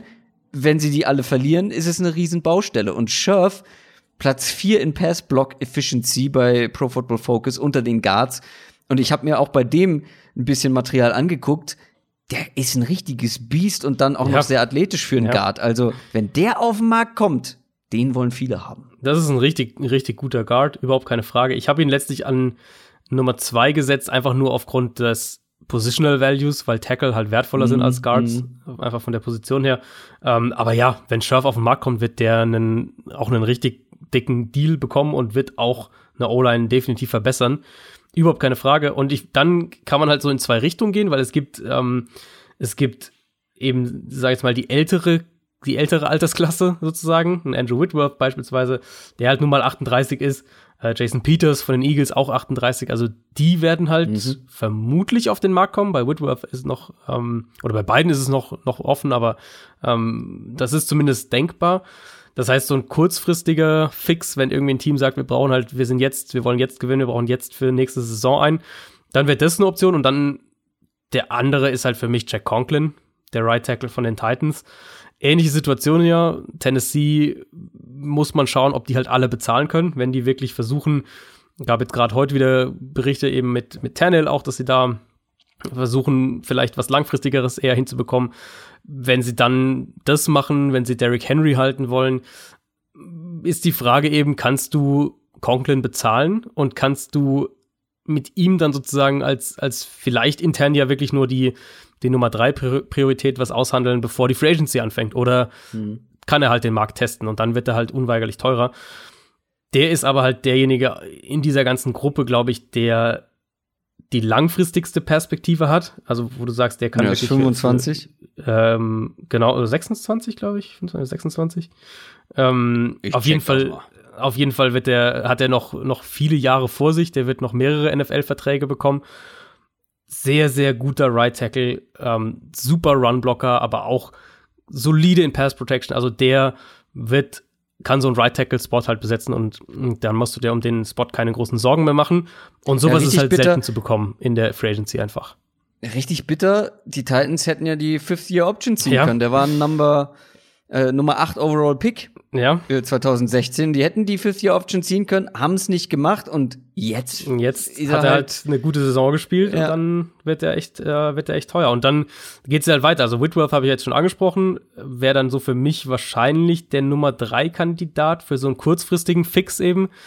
Ähm, Brian Bulaga von den Packers, der Right Tackle, muss, gehört für mich da auch in diese Top 5 rein. Also wir haben jetzt hier Anthony Costanzo eben rausgelassen, hat der vorhin schon gesagt, weil der eben ähnlich wie, wie Breeze bei den, Col bei den, bei den Saints wird, wird der bei den Colts bleiben. Da gibt's eigentlich keinen großen Zweifel, glaube ich. Ähm, aber Brian Bulaga, falls die Packers das mit dem nicht, sich mit dem nicht einigen können, auch da Tendenz, sie wollen ihn gerne halten, aber auch Tendenz, sie werden ihn nicht überbezahlen wollen. Und so ein Spieler ist dann vielleicht auch besser dran, wenn er sagt, ich, ich check meinen Markt. Ähm, Verletzungen bei ihm ein Thema, aber an sich eben auch ein wirklich guter Right Tackle. Und die findest du halt eigentlich nicht so häufig. Und, und diese Free Agency könnte eben echt mal eine sein, wo mehrere Mhm. Teams überdurchschnittliche O-Line-Starter finden. Ja, Brian Bulaga, glaubst du wirklich, dass er noch mal ein anderes Projekt startet als als was anderes als in Green Bay? Ich meine, er ist 31, also der hat schon noch ein paar Jahre vor sich. Und jetzt sagen naja, wir mal. nicht, dass er aufhört, sondern das, das ist auch so Ja, einer, ja, genau. ist jetzt schon ewig da, den bringt man immer mit den Packers in Verbindung. Ja, das stimmt. Das stimmt, aber die Frage ist eben, wo sehen die Packers eben seinen Mhm. Marktwert? Was, was, was bieten sie ihm an? Klar. Und dann kann er halt sagen, gut, wie viele Tackles kommen auf den Markt? Okay, von denen ist, sind ein bis zwei besser als ich. Das heißt, ich bin der drittbeste Tackle auf dem Markt. Ähm, ich glaube, auf dem Markt bekomme ich mehr. Und das ist, glaube ich, nicht so völlig, völlig unrealistisch. Ich denke, denke, wie gesagt, schon, dass die Packers versuchen, ihn zu halten, aber ich könnte mir vorstellen, dass sie ihm nicht den Deal anbieten, den er auf dem Free Agency Markt für sich sieht. Dann gibt's noch Joey Tooney ähm, von den Patriots, war Genau. 2016 Drittrunden-Pick. Und der ist, glaube ich, wirklich so einer, der unterm Radar unterwegs ist. Aber wenn man sich einfach mal ganz plump bei Pro Football Focus die Pass-Blocking-Grades der einzelnen Spiele auch der letzten beiden Jahre anguckt oder mal so überfliegt, das ist Mr. Zuverlässig. Also, Mhm. der hat kaum mal ein richtig schlechtes Spiel, wo er ganz viele Pressures zulässt. Generell lässt er wenig Pressures zu. Auch letztes Jahr ein unglaublich effizienter Passblocker. Und auch wenn diese Patriots Offensive, äh, Offensive Line nicht gerade sattelfest war letztes Jahr, an ihm lag's nicht. Also Nee. auch er hat da wieder konstant gute Leistung gebracht. Also wirklich ein ganz zuverlässiger Guard. Total. P absolutes Potenzial, Top 10 Guard in der NFL zu werden. Ähm, und bei Thuney ist halt auch die Chance relativ gut, dass der auf den Markt kommt. Das muss man auch sagen, weil ich glaube halt, dass die Patriots ihn nicht bezahlen werden. Die haben zu viele andere Baustellen. Äh, beginnt, äh, beginnt natürlich mit Brady, aber auch sonst, was die an eigenen Free Agents haben, was sie investieren müssen, wenn sie die Offense dann noch mal um Brady herum aufbauen. Ich glaube, da wird er halt einer sein, der, der hinten runterfällt. Also aus der Liste für mich eigentlich fast derjenige, wo ich am ehesten drauf setzen würde, dass er auch tatsächlich Free Agent wird. Äh, bei allen anderen ist es vielleicht so mehr Richtung 50-50-Szenario, beziehungsweise Brandon Scherf gehe ich noch mehr davon aus, dass er in Washington bleibt. Aber auch da wieder sehr guter Guard, definitiv ein überdurchschnittlicher Starter und ein gutes Stück überdurchschnittlich. Ähm, ist halt nicht so häufig, dass so eine, so eine Breite an, an potenziellen O-Liner Free Agents ähm, auf den Markt kommt. Und deswegen glaube ich auch echt, dass diese, diese O-Line-Klasse, Free Agency-Klasse, ähm, den Draft halt krass noch mitprägen wird, weil auch der Draft ist relativ gut aufgestellt auf der O-Line, aber es werden halt auch viele Teams versuchen, dann entsprechende Baustellen schon vor dem Draft zu schließen, um halt sich da dann äh, die Flexibilität zu wahren. Und da gibt's ja auch noch, also es gibt ja noch wirklich viele Alternativen. Wir haben jetzt fünfmal reingenommen. Eben Jason Peters hatte ich ja schon angesprochen, Graham Glasgow von den, von den Lions, der für mich auch eine super Interior-Line-Lösung ist. Connor McGovern auf Center von den Broncos, der letztes Jahr eine überraschend gute Saison hatte. Ähm, Donald Penn als, als Übergangslösung auf Left Tackle. Also die, die Optionen sind dieses Jahr echt da für, für gute Free Agents in der Offensive Line. Mal schauen, wer von den Top-Kandidaten auf den Markt kommt, aber die Breite, finde ich, ist deutlich mehr als jetzt so in den letzten Jahren. War da jetzt schon dein Sneaky Free Agent mit dabei? Nee, ich habe noch einen anderen. Hau raus. Ich habe mich für Steven Wisnowski von den Chiefs entschieden. Mhm. Einfach ein ultra stabiler Interior Lineman seit Jahren. Ähm, bei den Eagles vorher auch noch gewesen, Jacksonville, glaube ich, dann auch noch. Der kann Center und Guard spielen. Der hat dann letztes Jahr ja relativ spät in der Saison und, und für den Playoff-Run dann letztlich auch als Starter übernommen in Kansas City. Und der wird nicht teuer werden, falls die Chiefs ihn gehen lassen. Mal schauen, aber der wird nicht teuer werden und kann, glaube ich, echt auch in dem Fall wieder für viele Teams ein klares Upgrade sein, ob auf Center oder auf Guard. Ja, absolut. Ich habe ich hab da jetzt mal keinen sneaky Pick genommen, äh, ganz zurückhaltend. Also ey, es ist nicht so, dass ich nicht gerne über Offensive Linemen spreche. Ich finde die nur in der Analyse, das Ganze ohne Bildmaterial akustisch darzustellen stimmt, ja. mhm. und vernünftig aufzudröseln, finde ich enorm schwierig. Dazu sind sie, sie sind enorm wichtig, keine Frage, das erwähnen wir immer wieder, aber jetzt so für den, sagen wir mal, Casual Football-Fan beim Football gucken, ja, gehen sie vielleicht manchmal ein bisschen unter. Mhm. Das stimmt, ja.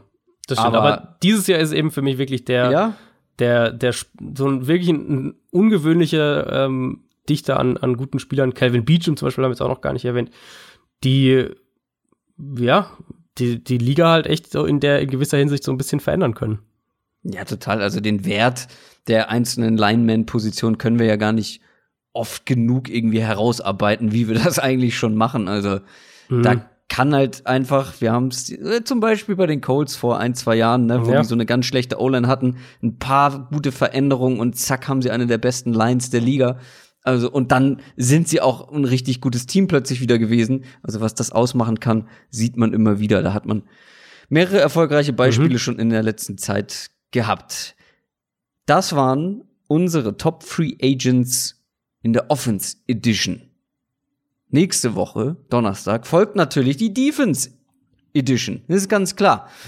Ähm, auch da sind, glaube ich, ein paar nette Namen mit dabei. Oh Bei ja. der, o bei der Offense äh, ist natürlich jetzt wirklich die, die Hauptstoryline mit den Quarterbacks das Thema. Aber nächste Woche dann die Defense-Spieler, die jetzt auf den Markt kommen. Und ich würde vorschlagen, damit haben wir es auch wieder, ne? Nach guten zwei Stunden. Damit haben wir es, ja. Ge immer gerne uns äh, Feedback dalassen, ob ihr äh, irgendwelche Positionsgruppen völlig anders sortieren würdet, ob äh, Ja. Kröger wieder Quatsch bei Running Backs erzählt hat, dann einfach Das direkt an ihn schreiben. ähm, ja, aber lasst uns gerne euer Feedback da, was ihr irgendwie vielleicht anders machen würdet oder wo ihr sagt, den Free Agent hätte ich gern für mein Team oder irgendwie sowas. bei Kritik an den einzelnen Statements, an den subjektiven Statements, gerne auch an die einzelnen Personen schreiben. ja, also äh, Adrian hat jetzt auch seinen eigenen Instagram-Account, da kann Es man ihn stimmt, schreiben. ja. Ich habe den sowieso. Twitter haben wir auch beide einzeln, aber folgt uns natürlich auch auf dem Downset Talk Kanal, bei Twitter, bei Instagram, auf YouTube, ganz klar. Und wenn ihr Bock habt, schaut mal bei Patreon vorbei. Da gibt's die ein oder andere Bonusfolge. Was man vielleicht auch noch mal sagen muss, wenn man jetzt Supporter wird, kann man natürlich auch die ganzen alten Bonusfolgen hören. Ja, das sagen wir gar nicht oft genug. Ansonsten wünsche ich euch eine schöne Woche, schönes Wochenende und dann hören wir uns nächste Woche mit den Top Free Agents Defense wieder. Macht's gut. Tschüss. Ciao, ciao.